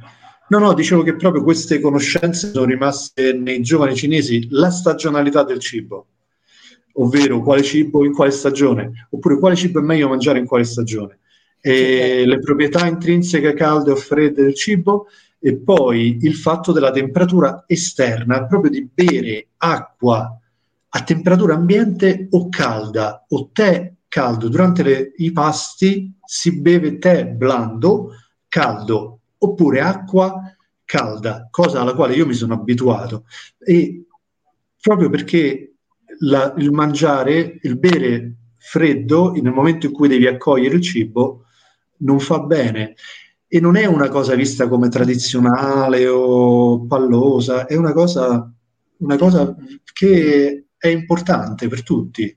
Então, aí o Paulo está resumindo, uh, Matheus, as duas perguntas aqui eu pedi para ele resumir, né? Pedi desculpas pela minha desatenção e pedi para ele resumir, porque eu estava olhando aqui perguntas que estão me enviando pelo WhatsApp, daí eu me, dei, me distraí um segundo. Né? Ele está resumindo que essa tradição ela permanece com jovens que, diferente da Itália, estão mudando, eles não. Mas só que eles permanecem não em nome da tradição, permanecem na cultura. Então, é mais do que simplesmente a perpetuar, entende? Não é esse discurso de, de perpetuar, não é, é, permanece, permanece como algo cultural dele, muito permanece forte, o quê? Né? Sem o uma coisa permanece? de ser antigo, entendeu? Sem uma coisa de retorno que ao passado. permanece? Não é permanece. Aí ele fala assim, duas coisas permanecem. A qualidade da comida intrínseca, né? o que, que os alimentos compõem intrinsecamente, então, como a gente fez o exemplo do gengibre ser calor, né, etc., que é uma Sim. qualidade intrínseca da comida, e a outra, a temperatura, consumir na temperatura correta, que é o que você colocou. Então, as duas coisas. Ele coloca que permanece como algo, uh, mas sem, não é em nome da tradição. Permanece porque permanece, culturalmente permanece. Interessante, né? Mar Agora, Marcelo. Oi, só, só fala, Leandro. Não, não, não continua, continua. É que tem uma pergunta aqui de, um, de uma pessoa que está participando da nossa live, muito importante, sim, sim. né? Eu acho que não poderia, não sei o Paulo como é que ele vai enfrentar essa questão, mas que é fundamental, claro que iria aparecer, né? Uh, aí ele pergunta assim, essa pessoa, olha, estou gostando muito, muito interessante, faz dar os parabéns tal para o grupo, né? Uh, ele só queria saber depois das relações com o governo. Quais sono le relazioni con il governo cinese? No? É così, eu vou saber um pouco de política. Oh, política professor, é, essa, essa pergunta, acredite, ela vai dar, vai tomar o tempo todo, então seria a melhor intervenção do Leandro primeiro, que ainda está nesse assunto. Sim, desculpa, né? Leandro, só para não esquecer. A minha assunto. intervenção é o seguinte: eu, eu achei muito válido é, esse teu comentário, essa tua frase, de é, que você colocou a tradição e a cultura, né? Como a tradição como se fosse uma repetição do passado sem valor algum. E eu tô lendo um, um livro, esse livro aqui, ó. Deixa eu ver se não vai não pegar. Dá pra ver, Leandro. Ah, não vai pegar porque aí, tá. Sim. Ok.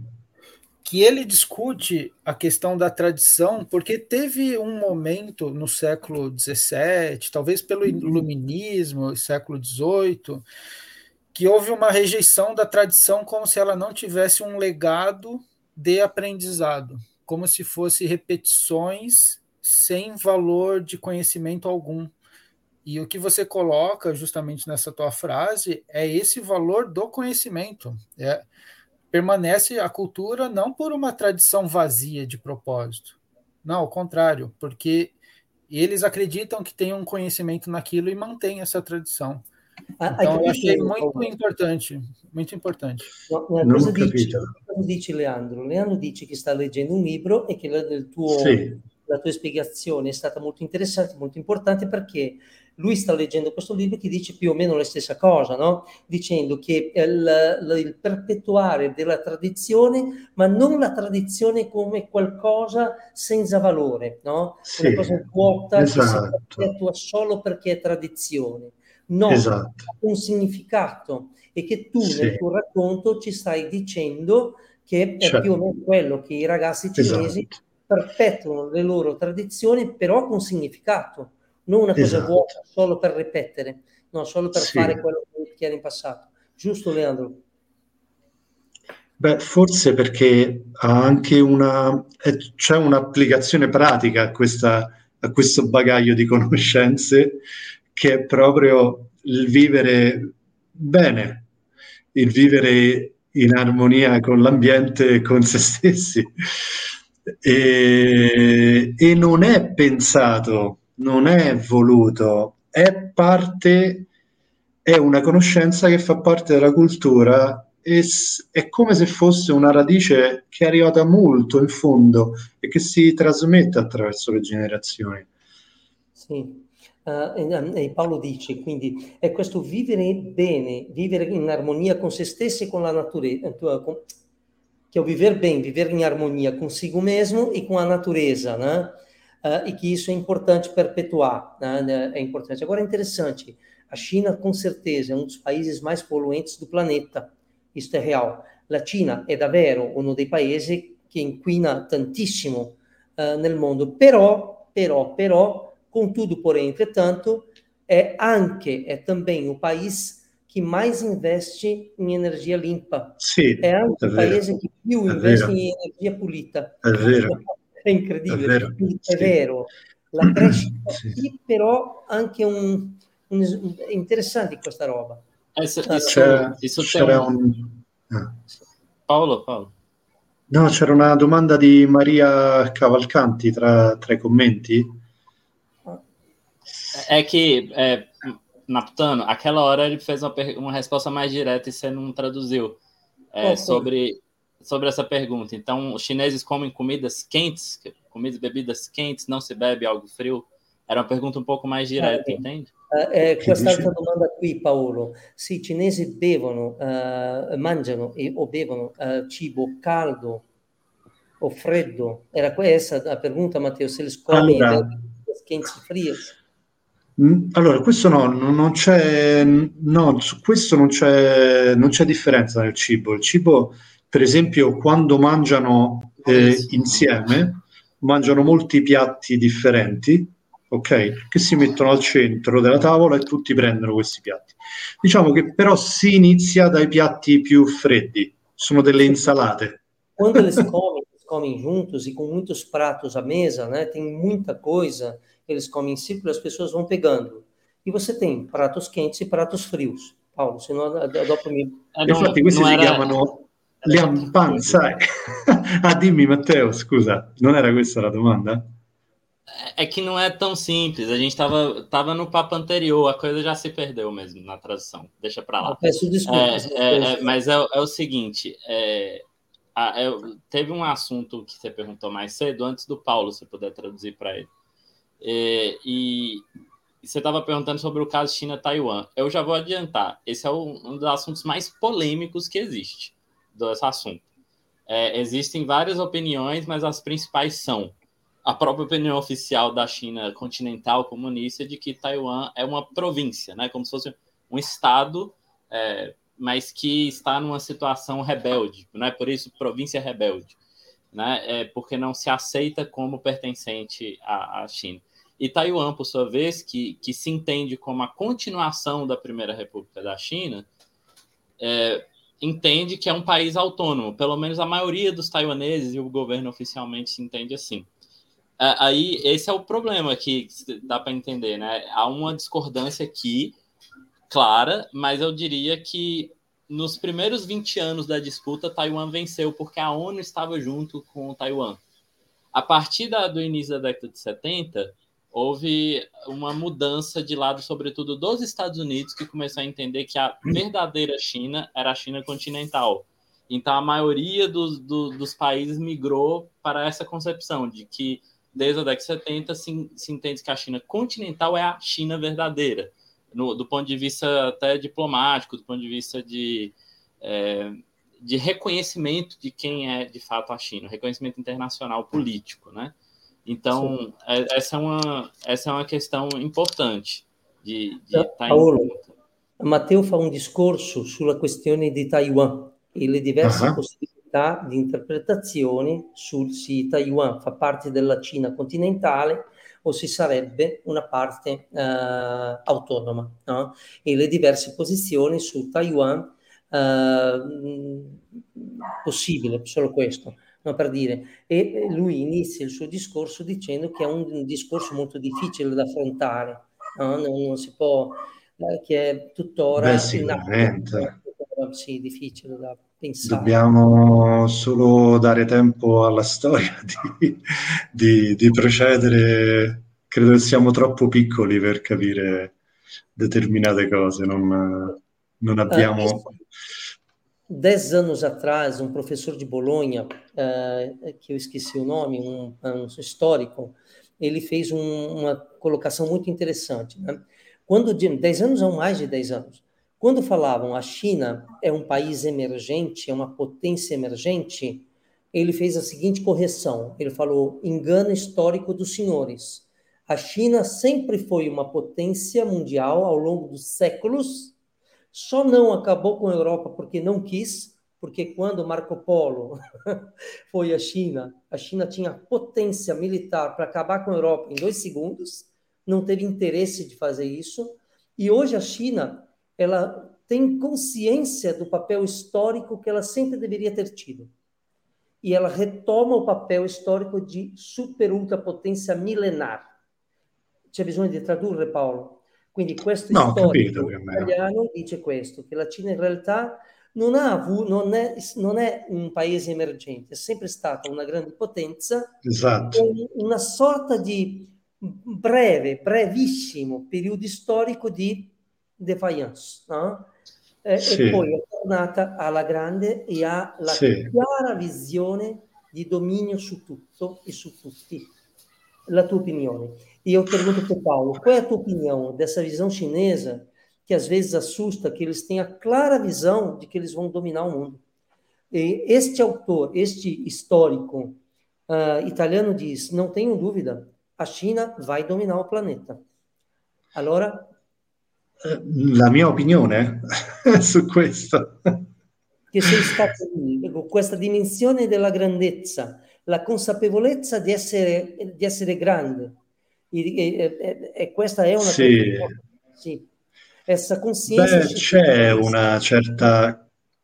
Beh, il fatto, il fatto che sia stato alla Cina abbia avuto una, una storia ehm, che ha avuto alti e bassi,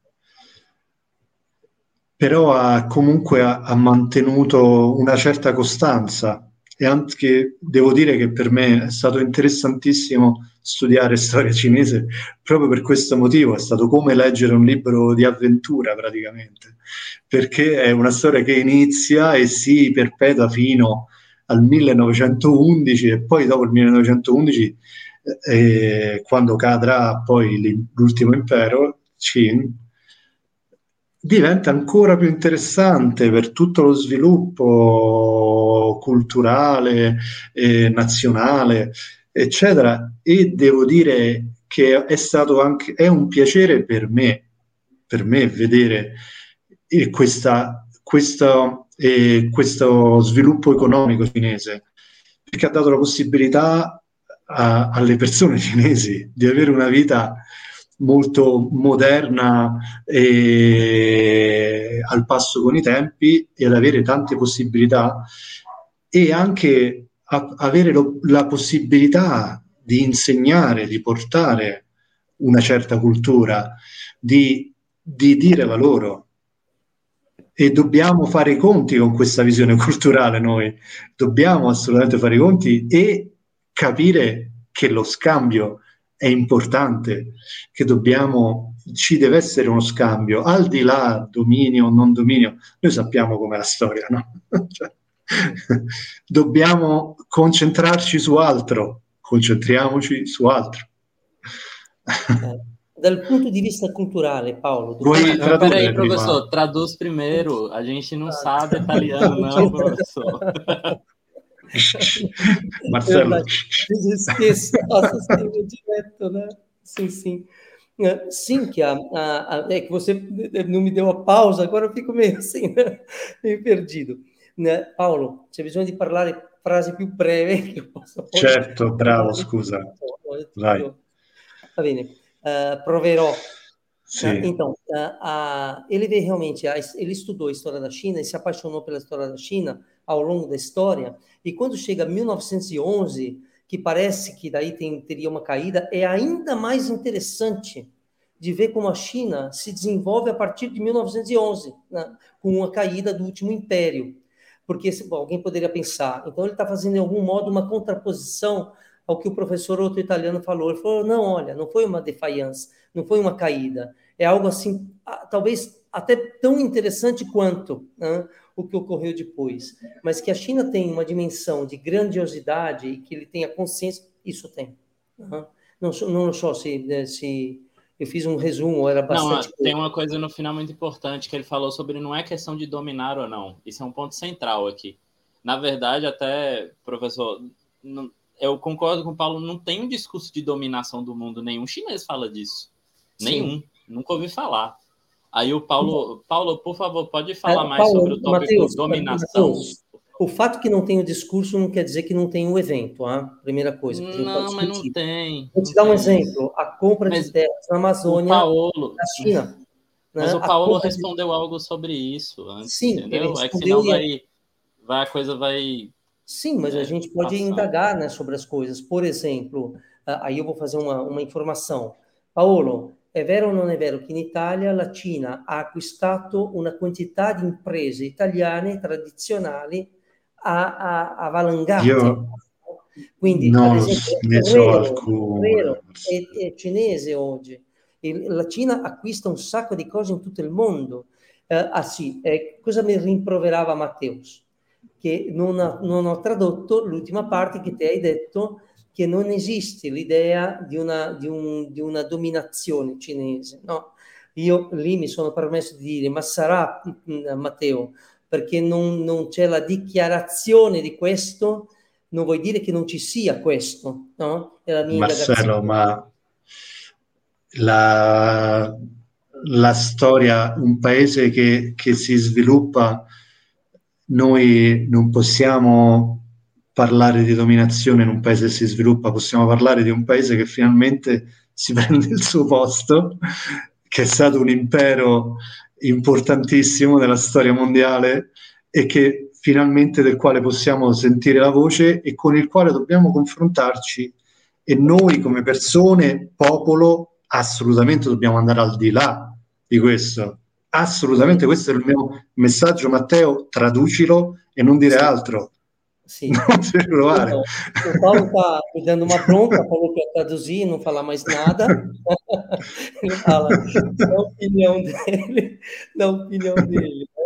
não é uma questão de dominação, é uma questão que a China está recuperando o império que sempre foi, no seu lugar, que, se, que merece né, retornar, e que é uma questão que a gente tem que aprender a se confrontar com isso e a dialogar com eles, que é em consonância que o Matheus também. Eu levei bronca do Matheus e do Paulo, em italiano. É, fazendo uma ponte, fazendo uma ponte, é, tem uma pergunta do Guilherme Alves, Guilherme Alves na mesma linha daquela que te mandaram no WhatsApp, que eu acredito que seja interessante. O Guilherme pergunta como é a relação das pessoas e o governo no dia a dia, e os chineses comuns alimentam essa ideia de que irão dominar o mundo, né? Como vocês estão falando. Ou seja, como é que é o ponto de vista do chinês comum que o Paulo conheceu sobre o governo e sobre as ações do governo no mundo? Né?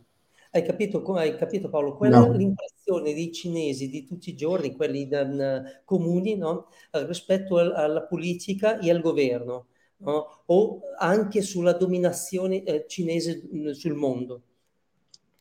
No, e questo è proprio, guarda, eh, si rilega la risposta, può essere la stessa, eh, la stessa un, che ti ho dato pequeno, in questo momento. Pequeno complemento, sì. Un pequeno complemento. Eh, se os chineses, o Guilherme Alves perguntou, se os chineses pensam que estão dominando ou se estão reestabelecendo boas relações com o mundo. I cinesi um pensano che stanno dominando il mondo o a ristabilire le relazioni che non avevano col mondo. Cosa? Ah, questa è una domanda molto, molto, molto interessante. Allora, il mio lago della bilancia penderebbe dal, sull'ultima risposta, ovvero cioè, si sta ristabilendo un contatto. Eh. Stiamo parlando di eh, sviluppo economico, quindi una classe media molto forte. Conosco tantissimi giovani cinesi, uomini e donne, che possono fare delle carriere molto importanti in Cina in questo momento o che possono comunque, finita l'università, trovare casa, vivere da soli o cambiare lavoro. Qualcosa è, un, è, è per loro qualcosa di, di, nuovo degli ultimi dieci anni e anche avere la possibilità di uscire. Sì, scusa. Ele conhece hoje, né, na realidade chinesa, classe média, jovens, pessoas que podem, através do trabalho deles e do desenvolvimento no trabalho, né, fazerem carreira, comprarem casa, viverem sozinhos, o que para os chineses era impensável há algum tempo atrás. Então, eles hoje têm essa perspectiva. Sì, e questo, il fatto è, c'è anche un altro fatto, il fatto che i cinesi possono vanno a studiare all'estero. Quando è iniziato nel 2010 già cominciavano a venire in Italia a studiare, io lavoravo proprio per un progetto del genere e adesso molti cinesi possono, eh, possono condividere le proprie conoscenze, oltretutto in campo musicale sono dei musicisti incredibili che vengono a studiare da noi, ma poi ci insegnano la musica classica, musica nostra. É, os chineses hoje, eles podem estudar no exterior, muitos chineses estão estudando no exterior, questo aggiungo io, l'Università di Bologna è piena di cinesi, addirittura è tradotto il sito in cinese, italiano e inglese, eu até coloco para vocês, que estava falando para o Paulo, se você vai na Universidade de Bolonha, que é a mais importante da Itália, o Sim. site deles é traduzido no chinês, né? Absolutamente. Então, a importância que os estudantes chineses têm né, hoje naquela universidade, né? E o Paulo Sim. fala, pois eles estão músicos excelentes e que eles estão também levando o conhecimento deles para outros lugares, em relação, por exemplo, sì. da música, onde eles são excelentes. Quindi io vedo un atteggiamento nei giovani cinesi molto, molto umile, in cui si vuole imparare, venire a studiare, per esempio in Italia, design, moda, arte, e musica, nel quale vogliono imparare e poi portano nel nostro paese una visione nuova che dovremmo, dovremmo usare. Sim. Sim. Então eles vêm, eles chegam na Europa com um comportamento humilde, que o Paulo diz, né? Humilde, onde eles vêm estudar design, moda, arte, eles querem aprender muita coisa, mas também trazem uh, coisas deles, né? Que eles ensinam. Scusami Paolo, altrimenti poi non... No, non preoccuparti, scusa. E, e, quindi quello che ho visto, secondo me, quello che vedo è una, un popolo che ha, è curioso e ha voglia di imparare. E che non, non, c'è... Non c'è eh, c'è sicuramente un orgoglio di, avere, di provenire da, un, da, una cultura molto forte, da una tradizione molto forte, ma è come quello che abbiamo, che abbiamo noi in, in, forse mi, in, parte minore. E forse perché abbiamo bisogno di trovare determinati valori che possano unire i nuovi individui occidentali? Ponto di domanda. É um muito curioso, né? E tem muita vontade de aprender, que tem um orgulho da cultura deles, né? E que talvez a gente possa até refletir da nossa própria cultura o que acaba acontecendo. Na opinião do Paulo, se eu entendi bem, é a falta de uma visão de coletivo, né? Talvez uma visão de, de, de algo comum que nós perdemos, né? É... É, eu compartilho Sim. com o Paulo isso no, do, no Brasil também. Sinto isso aqui. É, lui condivide con te rispetto al Brasile, Paolo. Pensa che anche in sì. Brasile adapti questo, manchi questo. Sì, e poi soprattutto durante, non vorrei toccare un argomento sensibile, lo vorrei aprire e chiudere qui. Durante l'epoca del Covid eh, ho avuto migliaia di messaggi di solidarietà dal, dal popolo cinese per l'Italia e, e, devo dire che mi hanno commosso, mi hanno veramente, mi hanno veramente fatto pensare molto già. E, guarda, c'era un messaggio che dice questo. Vai, prima, prima traduci questo, poi ti dico il messaggio. Obrigado, Paulo, grazie. Não, então, uh, no período do Covid, todo mundo sabe aqui que a Itália foi no epicentro inicial do Covid, né? Foi, ela foi a primeira, primeira linha de, de sofrer com o Covid na Europa. Uh, e, e, milhões de mensagens chegaram para o Paulo, uma quantidade infinita de apoio uh, uh, do povo chinês ao povo italiano, né? E, e, ele achou isso uma coisa maravilhosa. E ele falou: Olha, tem uma mensagem que ele vai citar literalmente agora. Teve uma mensagem. Il messaggio dice così: Noi cinesi siamo fatti così. Amiamo aiutarci a vicenda. Puoi tradurre pezzo per pezzo, eh? Nós chineses somos feitos assim. Nós amamos nos ajudar uh, mutuamente. Imparare a essere grati e a amare gli altri vuol dire amare se stessi. Aprender a, a, a amare gli altri. Os outros, né? A, a, imparare a amare gli altri. Imparare ad essere grati e ad amare gli altri vuol dire amare se stessi aprender a ser grato e amar os outros è come amare a si mesmo. E qui vorrei dire che in effetti c'è anche una differenza molto grossa culturalmente.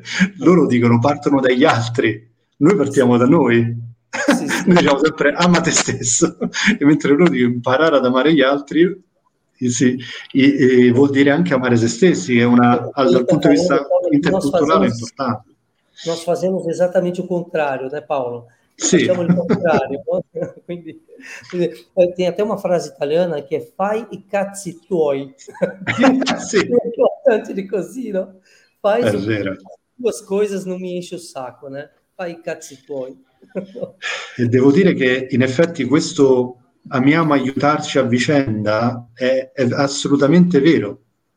È assolutamente vero ed è, e l'ho visto in Cina. Io e nel momento in cui sono stato qualche volta ammalato in Cina, avevo avuto due, tre, quattro persone, amici che dicevano Paolo come stai? Ti porto in ospedale, Paolo vado in farmacia, ti vado a prendere medicine, ti, te le porto sotto casa, Paolo ti porto da mangiare. Sorry. Sì, aprender a nos amarmos né, mutuamente é uma coisa que ele viu na China muito, em modo particular, como ele ficou doente. As pessoas falavam, Paulo, vou te levar comida a casa, Paulo, você está precisando de remédio, Paulo, você precisa fazer alguma coisa. E estavam ajudando ele, né? E isso a gente precisa aprender, reaprender. Eles têm muito forte. Ah, Paulo, não sei, vou fazer a pergunta. Por exemplo, na Itália, Sim. nos anos que eu estive por lá, uh, in Italia, negli anni in cui ho vissuto in Italia, ho visto sempre una comunità cinese che faceva questo, che si aiutava a vicenda. Io sempre sì, vi uma comunità cinese que fazia isso, que sempre se ajudou mutuamente. É difícil você ver na Itália chinês empregado. Eles se ajudam economicamente a fazer o negócio, cada um tem o negócio deles. É difficile vedere in Italia i cinesi che sono degli impiegati, no? Di solito ricevono aiuto della comunità per avere gli affari loro, no? Un ristorante, una qualsiasi cosa, è incredibile, no? Il punto di finanziamento in Italia dei cinesi sono i cinesi, non sono le Beh, questo prima, adesso è, ci sono cinesi professionisti che vengono a lavorare, è un po' diverso. Ad esempio, eh, più delle volte non si rivolgono alle banche, vanno sì. dai parenti cinesi a chiedere prestiti. Non, lo so, no, questo non lo so. No, io ho visto, ti dico Marcello, quello che ho vissuto in Cina con il popolo cinese in Cina. Sì, ok. Questa è una cosa, dobbiamo mantenere un attimo questo punto di vista che è importante. Eh? Cina, e, sì, anche se è vero quello che dici dell'aiutarsi a vicenda e questo senso comunitario è assolutamente vero. Dobbiamo cercare di superare alcune, alcune cose che leggiamo sui giornali per riuscire a entrare in contatto con il popolo, col cuore de, delle persone. Vou traduzir. Eu estava falando para o Paulo o que, que eu vi na, no, na Itália foi uma coisa que parece. E ele faz a distinção que ele gostaria de permanecer naquilo que acontece na China, né? porque ele tem medo, às vezes, daquilo que os jornais na Itália contam sobre o povo chinês. Tá bom? Então, Sim. Ah, então, tem aqui algumas perguntas, Leandro, que parecem que saltaram. Alguém citou aqui pergunta que ficou sem responder. Não sei se vocês viram do, tem o do, do Carlos. Isso. É, nosso querido amigo Carlos, né? Ele pergunta: Paulo, poderia comentar sobre as questões LGBT na China a partir de sua experiência? Sì, si puoi um, raccontarci un po' la, a partire delle, della tua esperienza, Paolo, le questioni relazionate a LGBT, Tu sai cos'è? Allora, sì, sì, certo. Allora, intanto ci sono, c'erano dei locali per persone omosessuali già nel 2000, 2010-2011, persone locali frequentati da persone omosessuali. E, e devo dire che ho trovato molto poco pregiudizio da parte dei giovani. La mia esperienza è stata a livello universitario, quindi di persone giovani di 20 anni che studiano all'università. E devo dire la verità, ho trovato pochissimo pregiudizio, quasi, quasi zero, devo dire. E questo mi ha, mi ha, devo dire, colpito in senso molto positivo e un po' in senso, diciamo, negativo per essermi reso conto del macismo che è presente nella cultura italiana, però questa è una cosa diversa. Então, deixa eu traduzir aqui, Paulo. Uh, uh, nos locais frequentados, ele encontrou na China locais frequentados por homoafetivos, né? Uh, e encontrou pouquíssimo preconceito, para dizer a verdade, zero, na opinião dele, ou quase zero, no ambiente que ele frequentava, que era o um ambiente universitário. Isso tocou ele em dois sensos, um senso positivo e um negativo. O senso positivo em relação à cultura chinesa, da, da, daquilo que ele viu, né? pouco, pouco preconceito, quase zero. E negativo porque ele lembrou do preconceito vivido na, na Itália, né? do, do quanto a sociedade italiana è preconceituosa. Sì, eh, però c'è un altro aspetto di cui parlare nel quale la famiglia comunque in maniera tradizionale spera che il figlio o la figlia poi si sposino, eh, abbiano un matrimonio e dei, e dei figli a loro volta. Quindi da questo punto di vista poi lì diciamo che la difficoltà poi diventa quella. La società cinese sta, si sta sviluppando in maniera incredibile, veramente in una velocità per noi inimmaginabile. Quindi, essendo stato via dalla Cina adesso negli ultimi tre anni, non posso dirvi qual è la, la situazione attuale, di, questi, attuale di, di, oggi, perché rispetto a tre anni fa potrebbe essere eh, diversa. Sim, uh, o Paulo fala, né, tem outro aspecto uh, que é a questão da família ser, em certo modo, tradicional. Né? Então, claro que se espera que os filhos tenham um matrimônio, que deste matrimônio nasçam filhos que eles possam ter netos, né? Uh, agora, ele diz que a sociedade chinesa está se desenvolvendo numa velocidade e um modo que não dá para imaginar, né? É incrível. e que ele, olha, estou três anos fora da Itália, não posso, fora da China, não posso dizer para vocês como está agora, porque pela velocidade deles eu já não tenho tanta certeza de algumas coisas, né, Paulo? Porque é muito rápido, tá? Está sendo um desenvolvimento muito veloz. É, Marcelo e Paulo, deixa eu só é, comentar algo que, que eu não cheguei a comentar, mas esse espaço do além do eurocêntrico é do convidado. É, este espaço hoje é do Paulo e do Marcelo, e o Matheus aqui está como meu ajudante aqui. É, o tempo é de vocês, tá? Fiquem à vontade, aqui é para falar à vontade mesmo, não temos tempo limite, o tempo é de vocês. Sim. Ok, Paulo? Dimmi Marcelo. No, Paolo, quello che ci ricorda Leandro è che in questo spazio qui il tempo è nostro, no? Uh, sì. possiamo parlare quanto ci pare, quindi quello che Leandro non sa è che in Italia si parla e si parla, parla tanto, quindi possiamo parlare fino a mezzanotte. Eh? Sì, no. É, mas, mas o, o, ponto aqui é que se vocês tiverem Se vocês Sim. tiverem tempo, né? Que eu acho que o Leandro Sim. também quer dizer isso, se vocês tiverem tempo, a gente continua. É, se claro, vocês tiverem claro, algum compromisso, a gente entenderia. Sim. Agora, de qualquer maneira, é, eu gostaria de colocar um ponto que o Guilherme, acredito foi parcialmente respondido, até já fez alguns comentários, mas ele está justamente querendo entender, é, assim como foi a pergunta do Carlos da experiência pessoal do Paulo, mas como é a experiência pessoal do Paulo relativa a, a ações políticas, a própria política oficial dos, dos, chineses comuns, como é que eles veem esse assunto? Falam desse assunto ou não? Hai capito Paolo? No. Se i cinesi comuni, le persone, quelli che vivono tutti i giorni, no? parlano di politica o non parlano di politica, uh, commentano uh, la no. politica nazionale, uh, quello, quello che hai visto te nella tua esperienza? Nella mia esperienza no, No, no, no, no, non si parla di, di politica e si... Devo dire che dal mio punto di vista personalmente mi ha dato anche molta, come si dice, un po' di leggerezza mentale. Perché a volte noi in Europa ne parliamo tanto pensando che possiamo cambiare qualcosa e a volte poi non ci rendiamo conto che eh, non riusciamo poi ad arrivare ai valori umani che sarebbero forse quelli in cui dovremmo a volte concentrarci. É, na experiência dele, ele não viu isso, ele não vê essa experiência das pessoas falando de política, né? Não se fala de política, é o termo que ele usa, a expressão dele, olha, não, não se fala.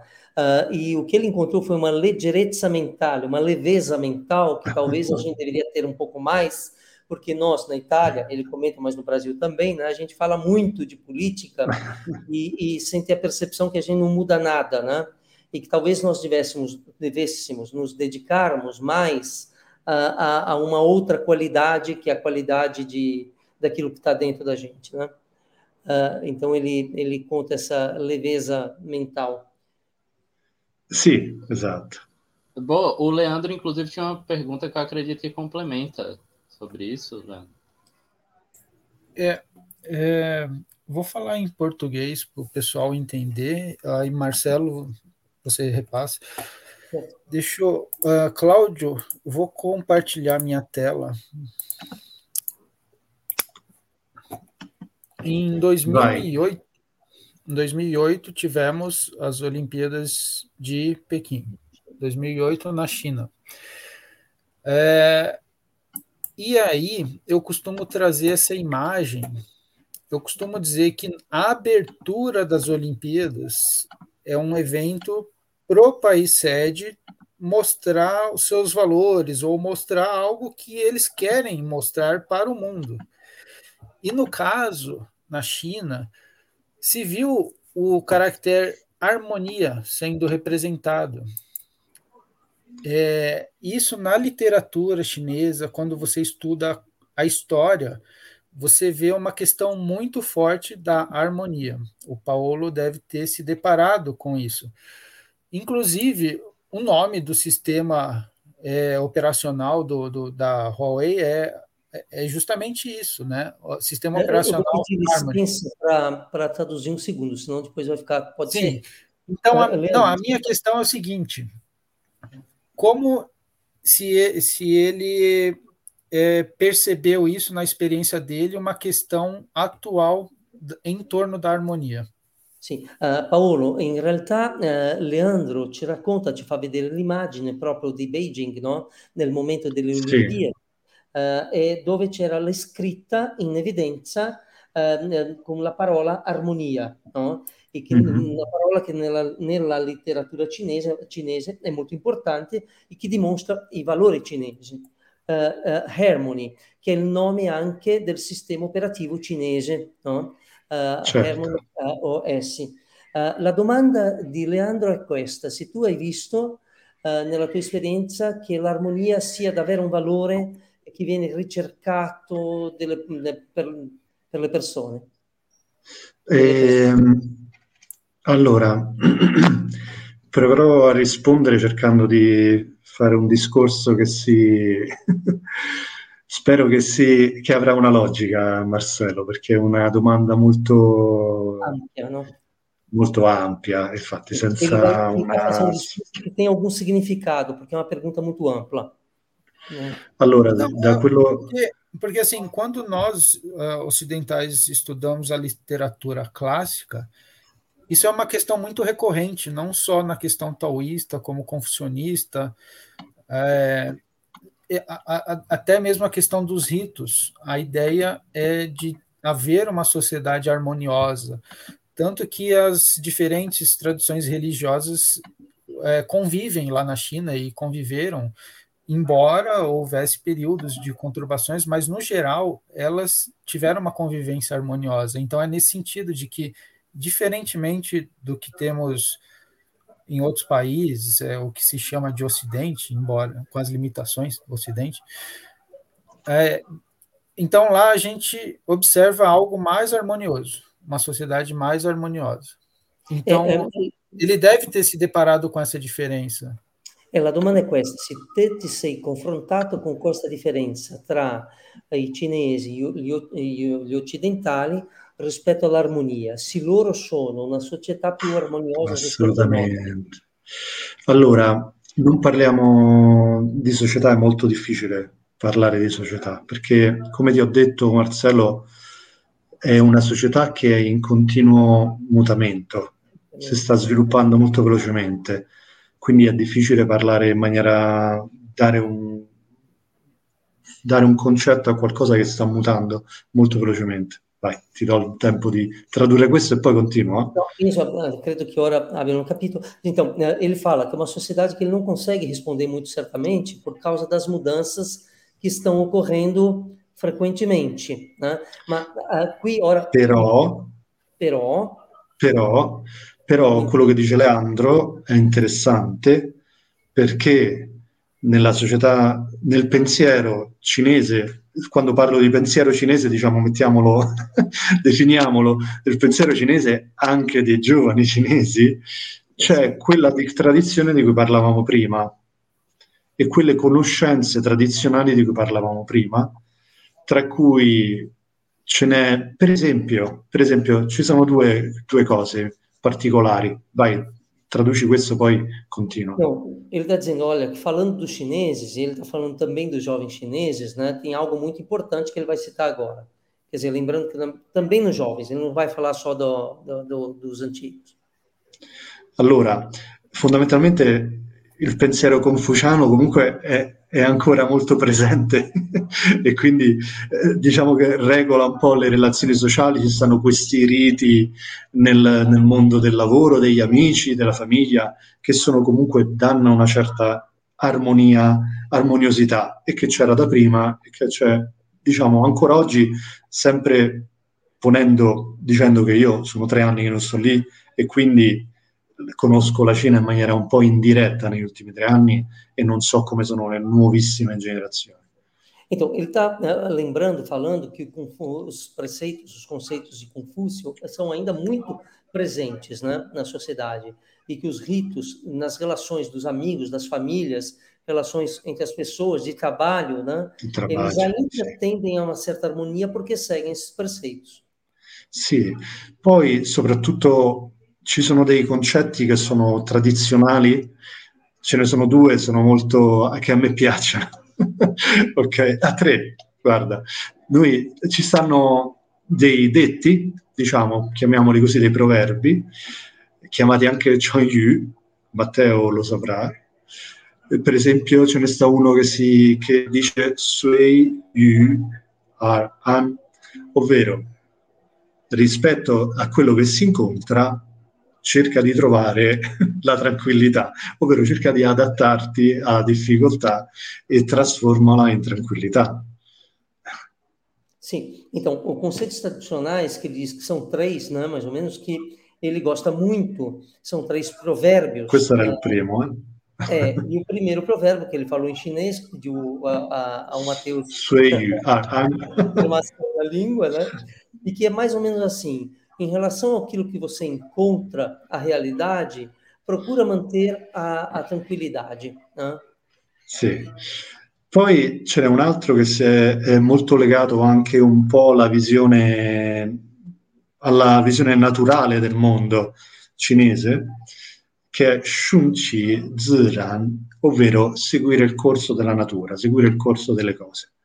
Quindi vuol dire anche se ti stai lasciando con la ragazza non va, mollala e basta. Então, tem um outro ligado à visão natural das coisas, né? Você perceber que as coisas têm um, um andar normal, natural, né? E ele diz assim, seguir um pouco o que tá, a natura, o fluxo. O, que tá o flusso delle cose, sì, non natura. Né? Seguir assim, sì. Tá. Sì, e qua c'è un concetto anche taoista di Wei, che vuol dire tradotto malissimo in, in, Occidente con non azione, ovvero sembra che più sei pigro meglio è, invece vuol dire essere in armonia con la, natu- con la tua propria natura e con la natura delle cose, nel senso non, se vai contro natura consumi una quantità tremenda di energie, se invece attraverso un, di, un lavoro su te stesso e di consapevolezza raggiungi una, un'armonia, riesci a fluire.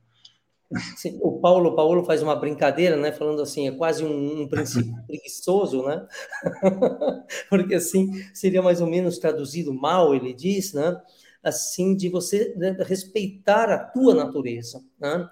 Uh, você conhecer a tua natureza e agir conforme ela. Vou fazer até uma questão aqui filosófica, Paulo. Lembra muito conhece a ti mesmo, né? E o agir sobre medida do conhecimento daquilo que você tem e dos gregos era muito fundamental, né, Mateus? Quer dizer, o conhecimento de si e o agir conforme limite, conforme o limite que você tem. Uh, interessante. Uh, no, Paolo, uh, ricordavo che la, nella tradizione greca no, c'è il principio sì. di riconoscere se stesso e allo stesso tempo agire secondo natura, secondo la tua natura nei limiti. Interessante sì. notare che in certo modo c'è una, una correlazione, no? C'è, c'è, assolutamente, c'è. Sì. E, sì, l'ultima cosa è il concetto di Yuan Fen, non so se Matteo lo conosce, Yuan Fen in Cina. Conosco, è un concetto moderno, non moderno, non è moderno, però è un concetto legato un, uh, al fatto che si crede che ci sia un certo destino e che se due persone si incontrano... Acredita che esista un certo destino. E che se due persone si incontrano è una specie di Yuan ovvero noi potremmo tradurlo con destino, ma non è neanche destino perché questo Yuan ha una quantità se la quantità è grande di UFN, forse due persone si sposeranno e saranno insieme tutta la vita. Se la quantità è piccola, forse due persone si incontreranno, ci sarà uno scambio e poi dovrà, andranno per le proprie strade. Ma quantità di cosa? Ma quantità di... Non poss- è un concetto che non abbiamo noi. È un concetto che non abbiamo. Um conceito, perguntou para o Mateus se ele conhece, um conceito de destino que não é destino, que diz mais ou menos o seguinte: se a quantidade é grande, então nós vamos poder estar juntos, né? Se a quantidade é pequena, então não será suficiente. Aí eu pergunto para o Paulo, ironicamente, quantidade do quê? Infatti, quando, di solito dicono quando non c'è destino, dicono Yo Yuan Mei Fen, ovvero c'è il Yuan, ma non c'è il Fen. Spezzano la parola. La lingua cinese si può spezzare, ricostruire come i mattoncini del Lego. Questo è interessante. Então, a língua chinesa você pode pegar, destruir ela e construir como se fossem uh, uh, uh, agora me fugiu a palavra, é, blocos de, de, de, de Lego, na parede, né? Chama? Sim. Blocos, assim, de tijolos. Tijolo, azulejo. E se você fosse tijolos, que você vai mudando os conceitos com a língua chinesa. Então, você pode quebrar ela, constituir em outra forma, em vários modos, né? Sim. Vai, mas, ó, eu não, eu não conhecia nesses termos, mas já conheci algo parecido que normalmente no contexto budista é chamado de conexões ou laços kármicos, né? Que você une com a pessoa e que pode é, ultrapassar mais de uma vida, né? Aí não sei se é disso que ele está falando também. Então, Matteo dice che non sa se sia questo uh, il tema, ma eh, che lui eh, si ricorda di un termine che è più legato a connessioni, no? delle possibilità sì. di connessione quando ci sono e quando non ci sono queste possibilità, di connettere delle cose. Non, non sa. E c'è Leandro che ha scritto che non, non, non, non si ricorda di, di aver visto questo termine. No? Allora, forse passi, legato, forse legato al, al, concetto di karma c'è il termine yingwo, credo, ovvero causa e conseguenza. Però causa è... consequências ligado ao conceito de karma, ele falou, talvez pode ser. A minha proposta, Mateus e, e Leandro, que depois o Paulo passa para vocês esse termo, que parece que para vocês tem alguma curiosidade, no Paolo? Paolo, cosa ho detto? Sì. Che purtroppo te si iscrive a loro questo concetto in cinese magari o qualcosa del genere e così sì. loro possono fare le loro ricerche. Depois vocês podem fazer uma pesquisa, ver o que que, se vocês já já tem essa. Sim, o, o Leandro encontrou. Creio, se, se o próprio Leandro ou o Carlos puder, ou, ou Cláudio, desculpa, puder colocar o o Hanzi, né, o caractere chinês aqui, seria interessante. Uh, mas eu tenho uma dúvida que vai mudar um pouquinho, que eu estou esperando um tempo para perguntar. O Paulo diz que treinou artes marciais, certo? Aí eu estou curioso, quais artes marciais, onde foi, falar mais sobre a experiência dele com as artes marciais chinesas e se ainda pratica. Paulo, uh, uh, sì, Matteo uh, ti chiede quale arte marziale hai fatto, dove hai fatto e se ancora uh, pratichi le cose. No.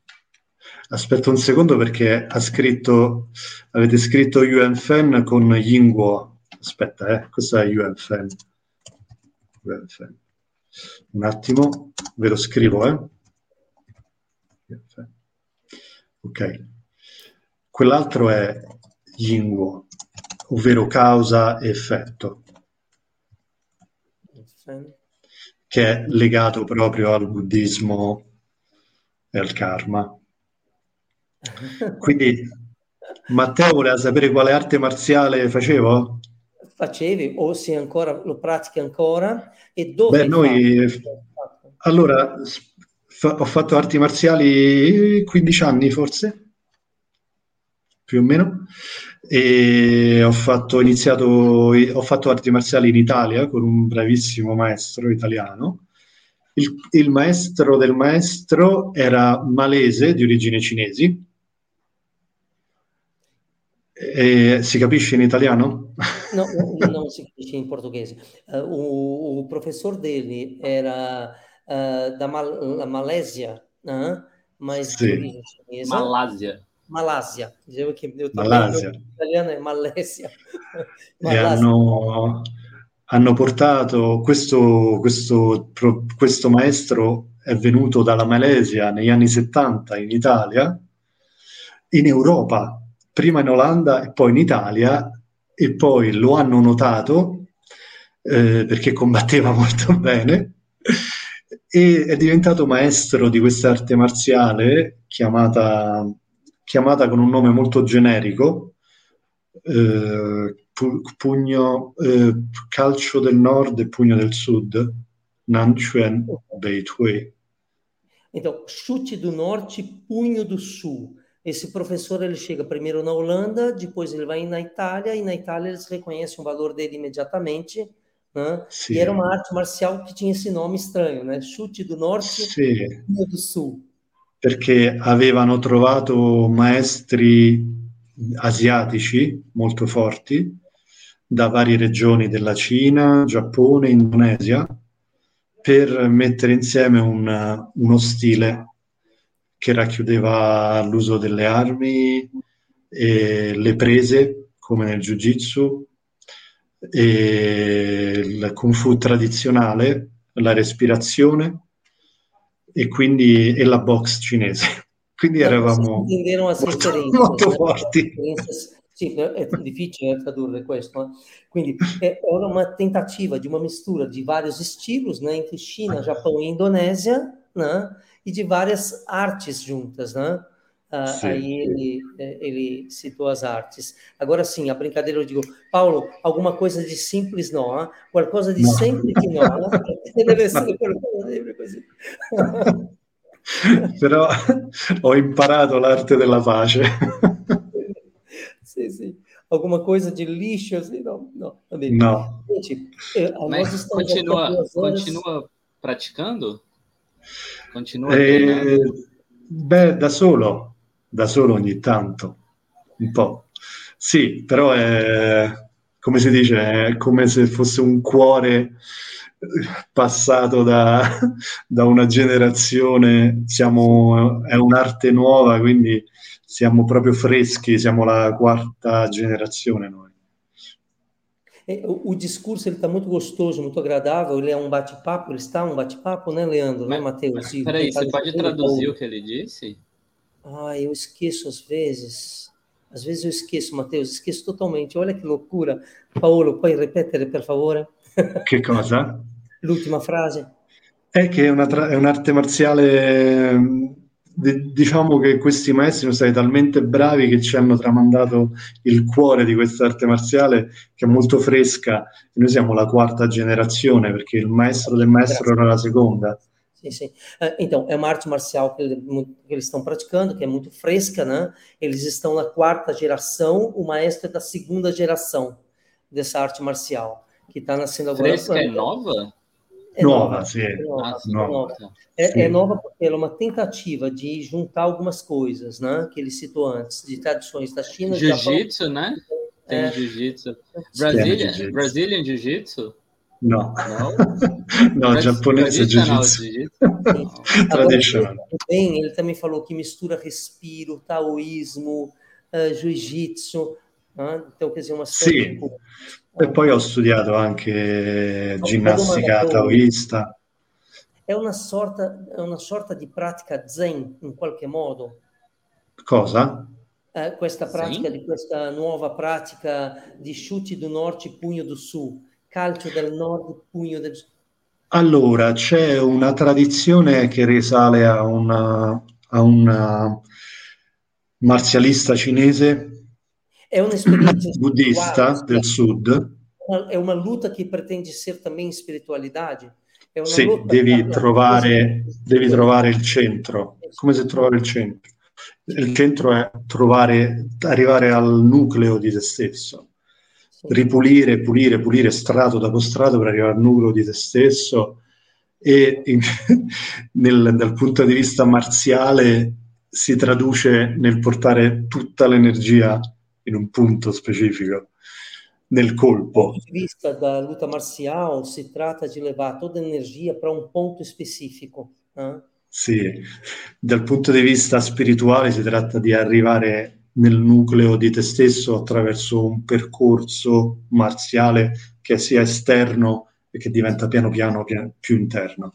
Do ponto di vista espiritual, si tratta di chegar a un punto in você mesmo che seja a, a transcendência Uh, Noi, il maestro, il maestro ci diceva di allenarci come se si, ci stessimo allenando per le Olimpiadi, quindi eravamo sempre sull'orlo di vomitare, eravamo pieni, non potevo mangiare niente prima per almeno 4-5 ore, non potevo perdere energie, se no era impossibile allenarsi. O maestro dava orientação para eles, para eles treinarem sempre como se eles fossem participar de uma Olimpíada. E ele chegava assim ao ponto de vomitar, de não poder comer, de não poder, assim, muito forte, né? Sì, sì, è então, stato molto speciale.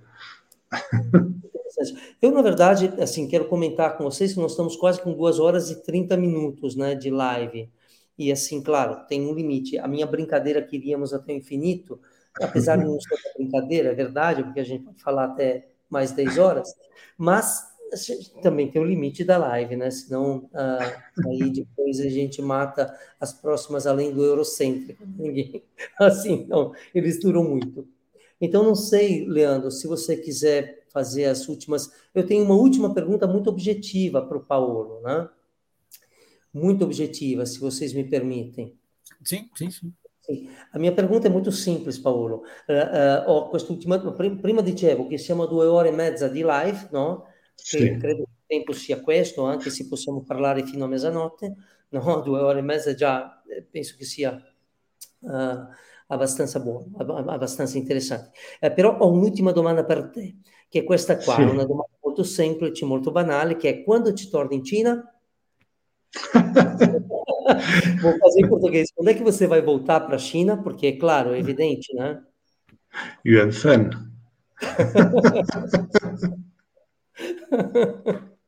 Eu não Vediamo. ouvindo, quem nos ouviu, o Matheus ou o Leandro, né?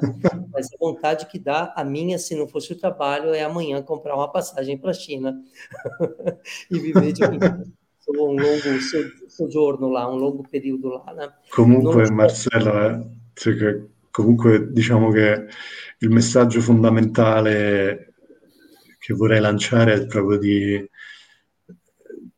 di cercare la verità nei, nei, nelle sfumature, nel cercare di sforzarci di parlare da cuore a cuore tra culture. E quello che ho scoperto nella mia esperienza all'estero è stato proprio il fatto che possiamo crescere se proviamo a, a, a capirci. E va fatto uno sforzo di consapevolezza anche di onestà intellettuale verso morale, verso se stessi come esseri umani, non come persone, esseri umani.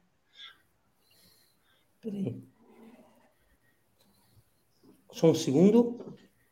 Então, vamos lá. Uh, o que ele procura, né, o Paulo falou, que eu gostaria de deixar assim como uma mensagem, como um pensamento, né, é, é, de procurar a verdade dentro das esfumature. Esfumatura em italiano é a diversidade das cores, né? não só nas cores objetivas, mas naquelas que estão entre uma coisa e outra, que são que não são a cor precisa, que elas são esfumaturas. Degradê, né? né?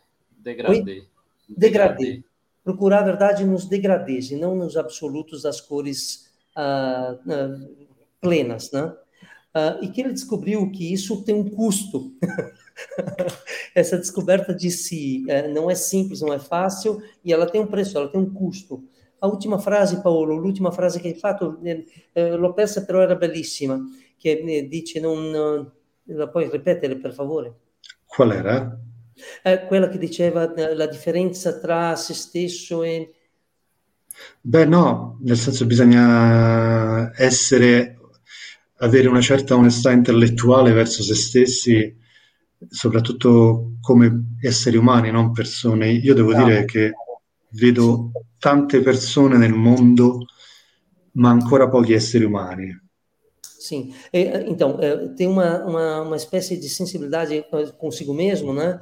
Que possa promover. Né? E ele vê tantas pessoas no mundo e não seres humanos, né? Então, além de ser pessoa, ser ser humano, desenvolver essa, essa perspectiva de ser ser humano, né? E volevo dire un'ultima cosa, Matteo, il fatto che in effetti nella, nella, nella, nella pittura cinese una parte fondamentale del dipinto sono le parti lasciate in bianco. con il colore della tela, che sì, nella pittura di paesaggio sono le, le nuvole, i sentieri, sono pe- delle pezzi dei fiumi, tutto, tutte cose che poi fluiscono, delle vie, e sono importanti. E possiamo vederla come una metafora o come una visione della, dell'interculturalismo e di dove dobbiamo guardare. Uma das metáforas que o Paulo faz é da pintura que deixa a parte em branco, né? Que essa parte em branco, aquilo que não tem, mas que vai, que virá a ser. Né? Então, quer dizer, Sim. que ainda não está lá, mas que há possibilidade de rios, de lagos, de coisas, de outras coisas que estarão lá. E que ele vê a intercultura mais ou menos assim, que a gente tem que deixar esse, isso em aberto para que possa fluir em algum modo, né? Sim. O, é, Sim, muito bom deixar até o conceito lá de dar o dedinho também de vazio, né? Deixar tem que ter espaços para poder se, serem preenchidos, né? Se você está sempre preenchendo, não tem espaço para novas possibilidades, né? Sim, é, exato. Ah, deu para entender. Ho capito. Da parte minha, eu quero agradecer muito o convite do Leandro, do Matheus, do Paulo, para estar aqui com, com, vocês como um tradutor meio esquizofrênico, né? Eu não sou, minha profissão, é, eu sou psicólogo, sou tradutor, claro, amante da língua e da cultura italiana, mas certamente vocês viram com muitos limites na tradução. Eu espero ter conseguido, em algum modo, trazer a essência do que o Paulo falava, Uh, e foi um prazer enorme, Paulo, estar aqui com você, com você, Matheus, com o Leandro, com as pessoas que viram a nossa live aqui. É só gratidão, meu coração é só gratidão por vocês e por estar aqui com vocês hoje. É, também agradeço, é muito bom essas pontes, esses diálogos, né? Como vocês viram, assim, tanto o Paulo quanto o próprio Marcelo têm muitas experiências internacionais para contar que sempre me interessam muito, né? Eu estou sempre curioso, estou sempre interessado né? nessas, nessas experiências vastas e, e, e, diversificadas né? do mundo todo, né? Aí agradeço muito aí o diálogo, viu? Paulo, é, Marcelo, muito obrigado. Muito obrigado. Agradeço o espaço, além do eurocentrismo, do parabéns a vocês pela atividade, vocês são fantásticos. A Alaf também, né, que é promotora dessa, dessa, desse evento, ah, desse evento do Leandro e do, ah, do amigo que está na, no backstage ah, ajudando a gente a fazer as coisas, né? É, a LAF, digamos que a LAF foi o, o que motivou todo esse evento, né? Mas aí eu, eu lembro que a gente está no canal do TV Jovens Cronistas, nesse, nesse quadro né, do Além do Eurocêntrico, que é do Leandro, que além de, do, do próprio quadro, também é membro da LAF, está lá sempre com a gente grupo de estudos, eventos e tal. E, e muito bom, né? Obrigado também por, por, receber a proposta, né? Aí, não sei se o Leandro quer falar alguma coisa também nesse sentido. Leandro, tem uma solicitação aqui também, está ali escrito, não sei se... É, o, eu pedi para o Cláudio colocar o, o ah, tá. comentário da Mônica, porque foi justamente o que o Marcelo comentou. Ela ela escreveu assim: gostei que a conversa foi em italiano e não em inglês. Tá vendo? Muito Parabéns para vocês dois. que bom. Eu, eu, quero agradecer muito demais essa oportunidade ao Matheus, que entrou em contato comigo, ao professor Marcelo, que eu não conhecia, conheci hoje. E, é, eu conheci muita gente pela internet, vendo as questões chinesas, sabe? E a vontade que eu tenho é, é de querer ir para um bar ou fazer uma refeição com todos vocês. então, eu já gostaria de me sentir amigo do Marcelo, do Paulo, assim como eu já me sinto amigo do Matheus. Uma satisfação enorme. É, assim como da última vez nós convidamos o professor de Angola, o João Fernando André, foi uma satisfação enorme também poder falar com alguém fora do eurocêntrico, para trazer experiências, né? E, eu acredito que só pela fala do Paolo é, foi uma experiência muito enriquecedora na, na vida dele, tendo morado na China. Foi uma experiência além do eurocêntrico. Então, eu acredito nisso, certo, Paolo? Correto? Hai capito Paolo? Lui dice che no. eh, eh, la tua esperienza va oltre l'eurocentrismo, no? Eh, sì, sei eurocentrico, quindi la tua esperienza ha questa forza, questa validità, che anche se sei italiano, sei una persona che sei, sei andato a cercare questa esperienza altrove, altrove. Sì, sto ritrovando l'esperienza europea adesso, quindi è un altro shock culturale sul quale forse ne riparleremo. Isso daria motivo de uma outra live, né? O que o Paulo falou, ele está falando que ele está tendo a experiência da eurocentrismo de novo, agora em retorno à Itália, né? E que isso daria já um trauma. Ele falou, é um trauma retornar. É um trauma retornar. Não, eu, eu, eu agradeço demais, novamente. Muito obrigado mesmo. Muito obrigado. Também. Muito obrigado, também. Cláudio, também. Grazie, grazie a tutti. Paolo, Muito obrigado, grazie Leandro, grazie Marcelo, grazie Matteus. Molto obrigado. Sono felice di essere vostro amico e che questo scambio brasiliano è per me un arricchimento pazzesco. Quindi Paulo, ti ringrazio di cuore. Paulo já foi convidado a ficar seis meses aqui no Brasil. Sì, ok, ci vediamo lì. Va bene. Ciao. Ciao. Ciao a tutti. Ciao.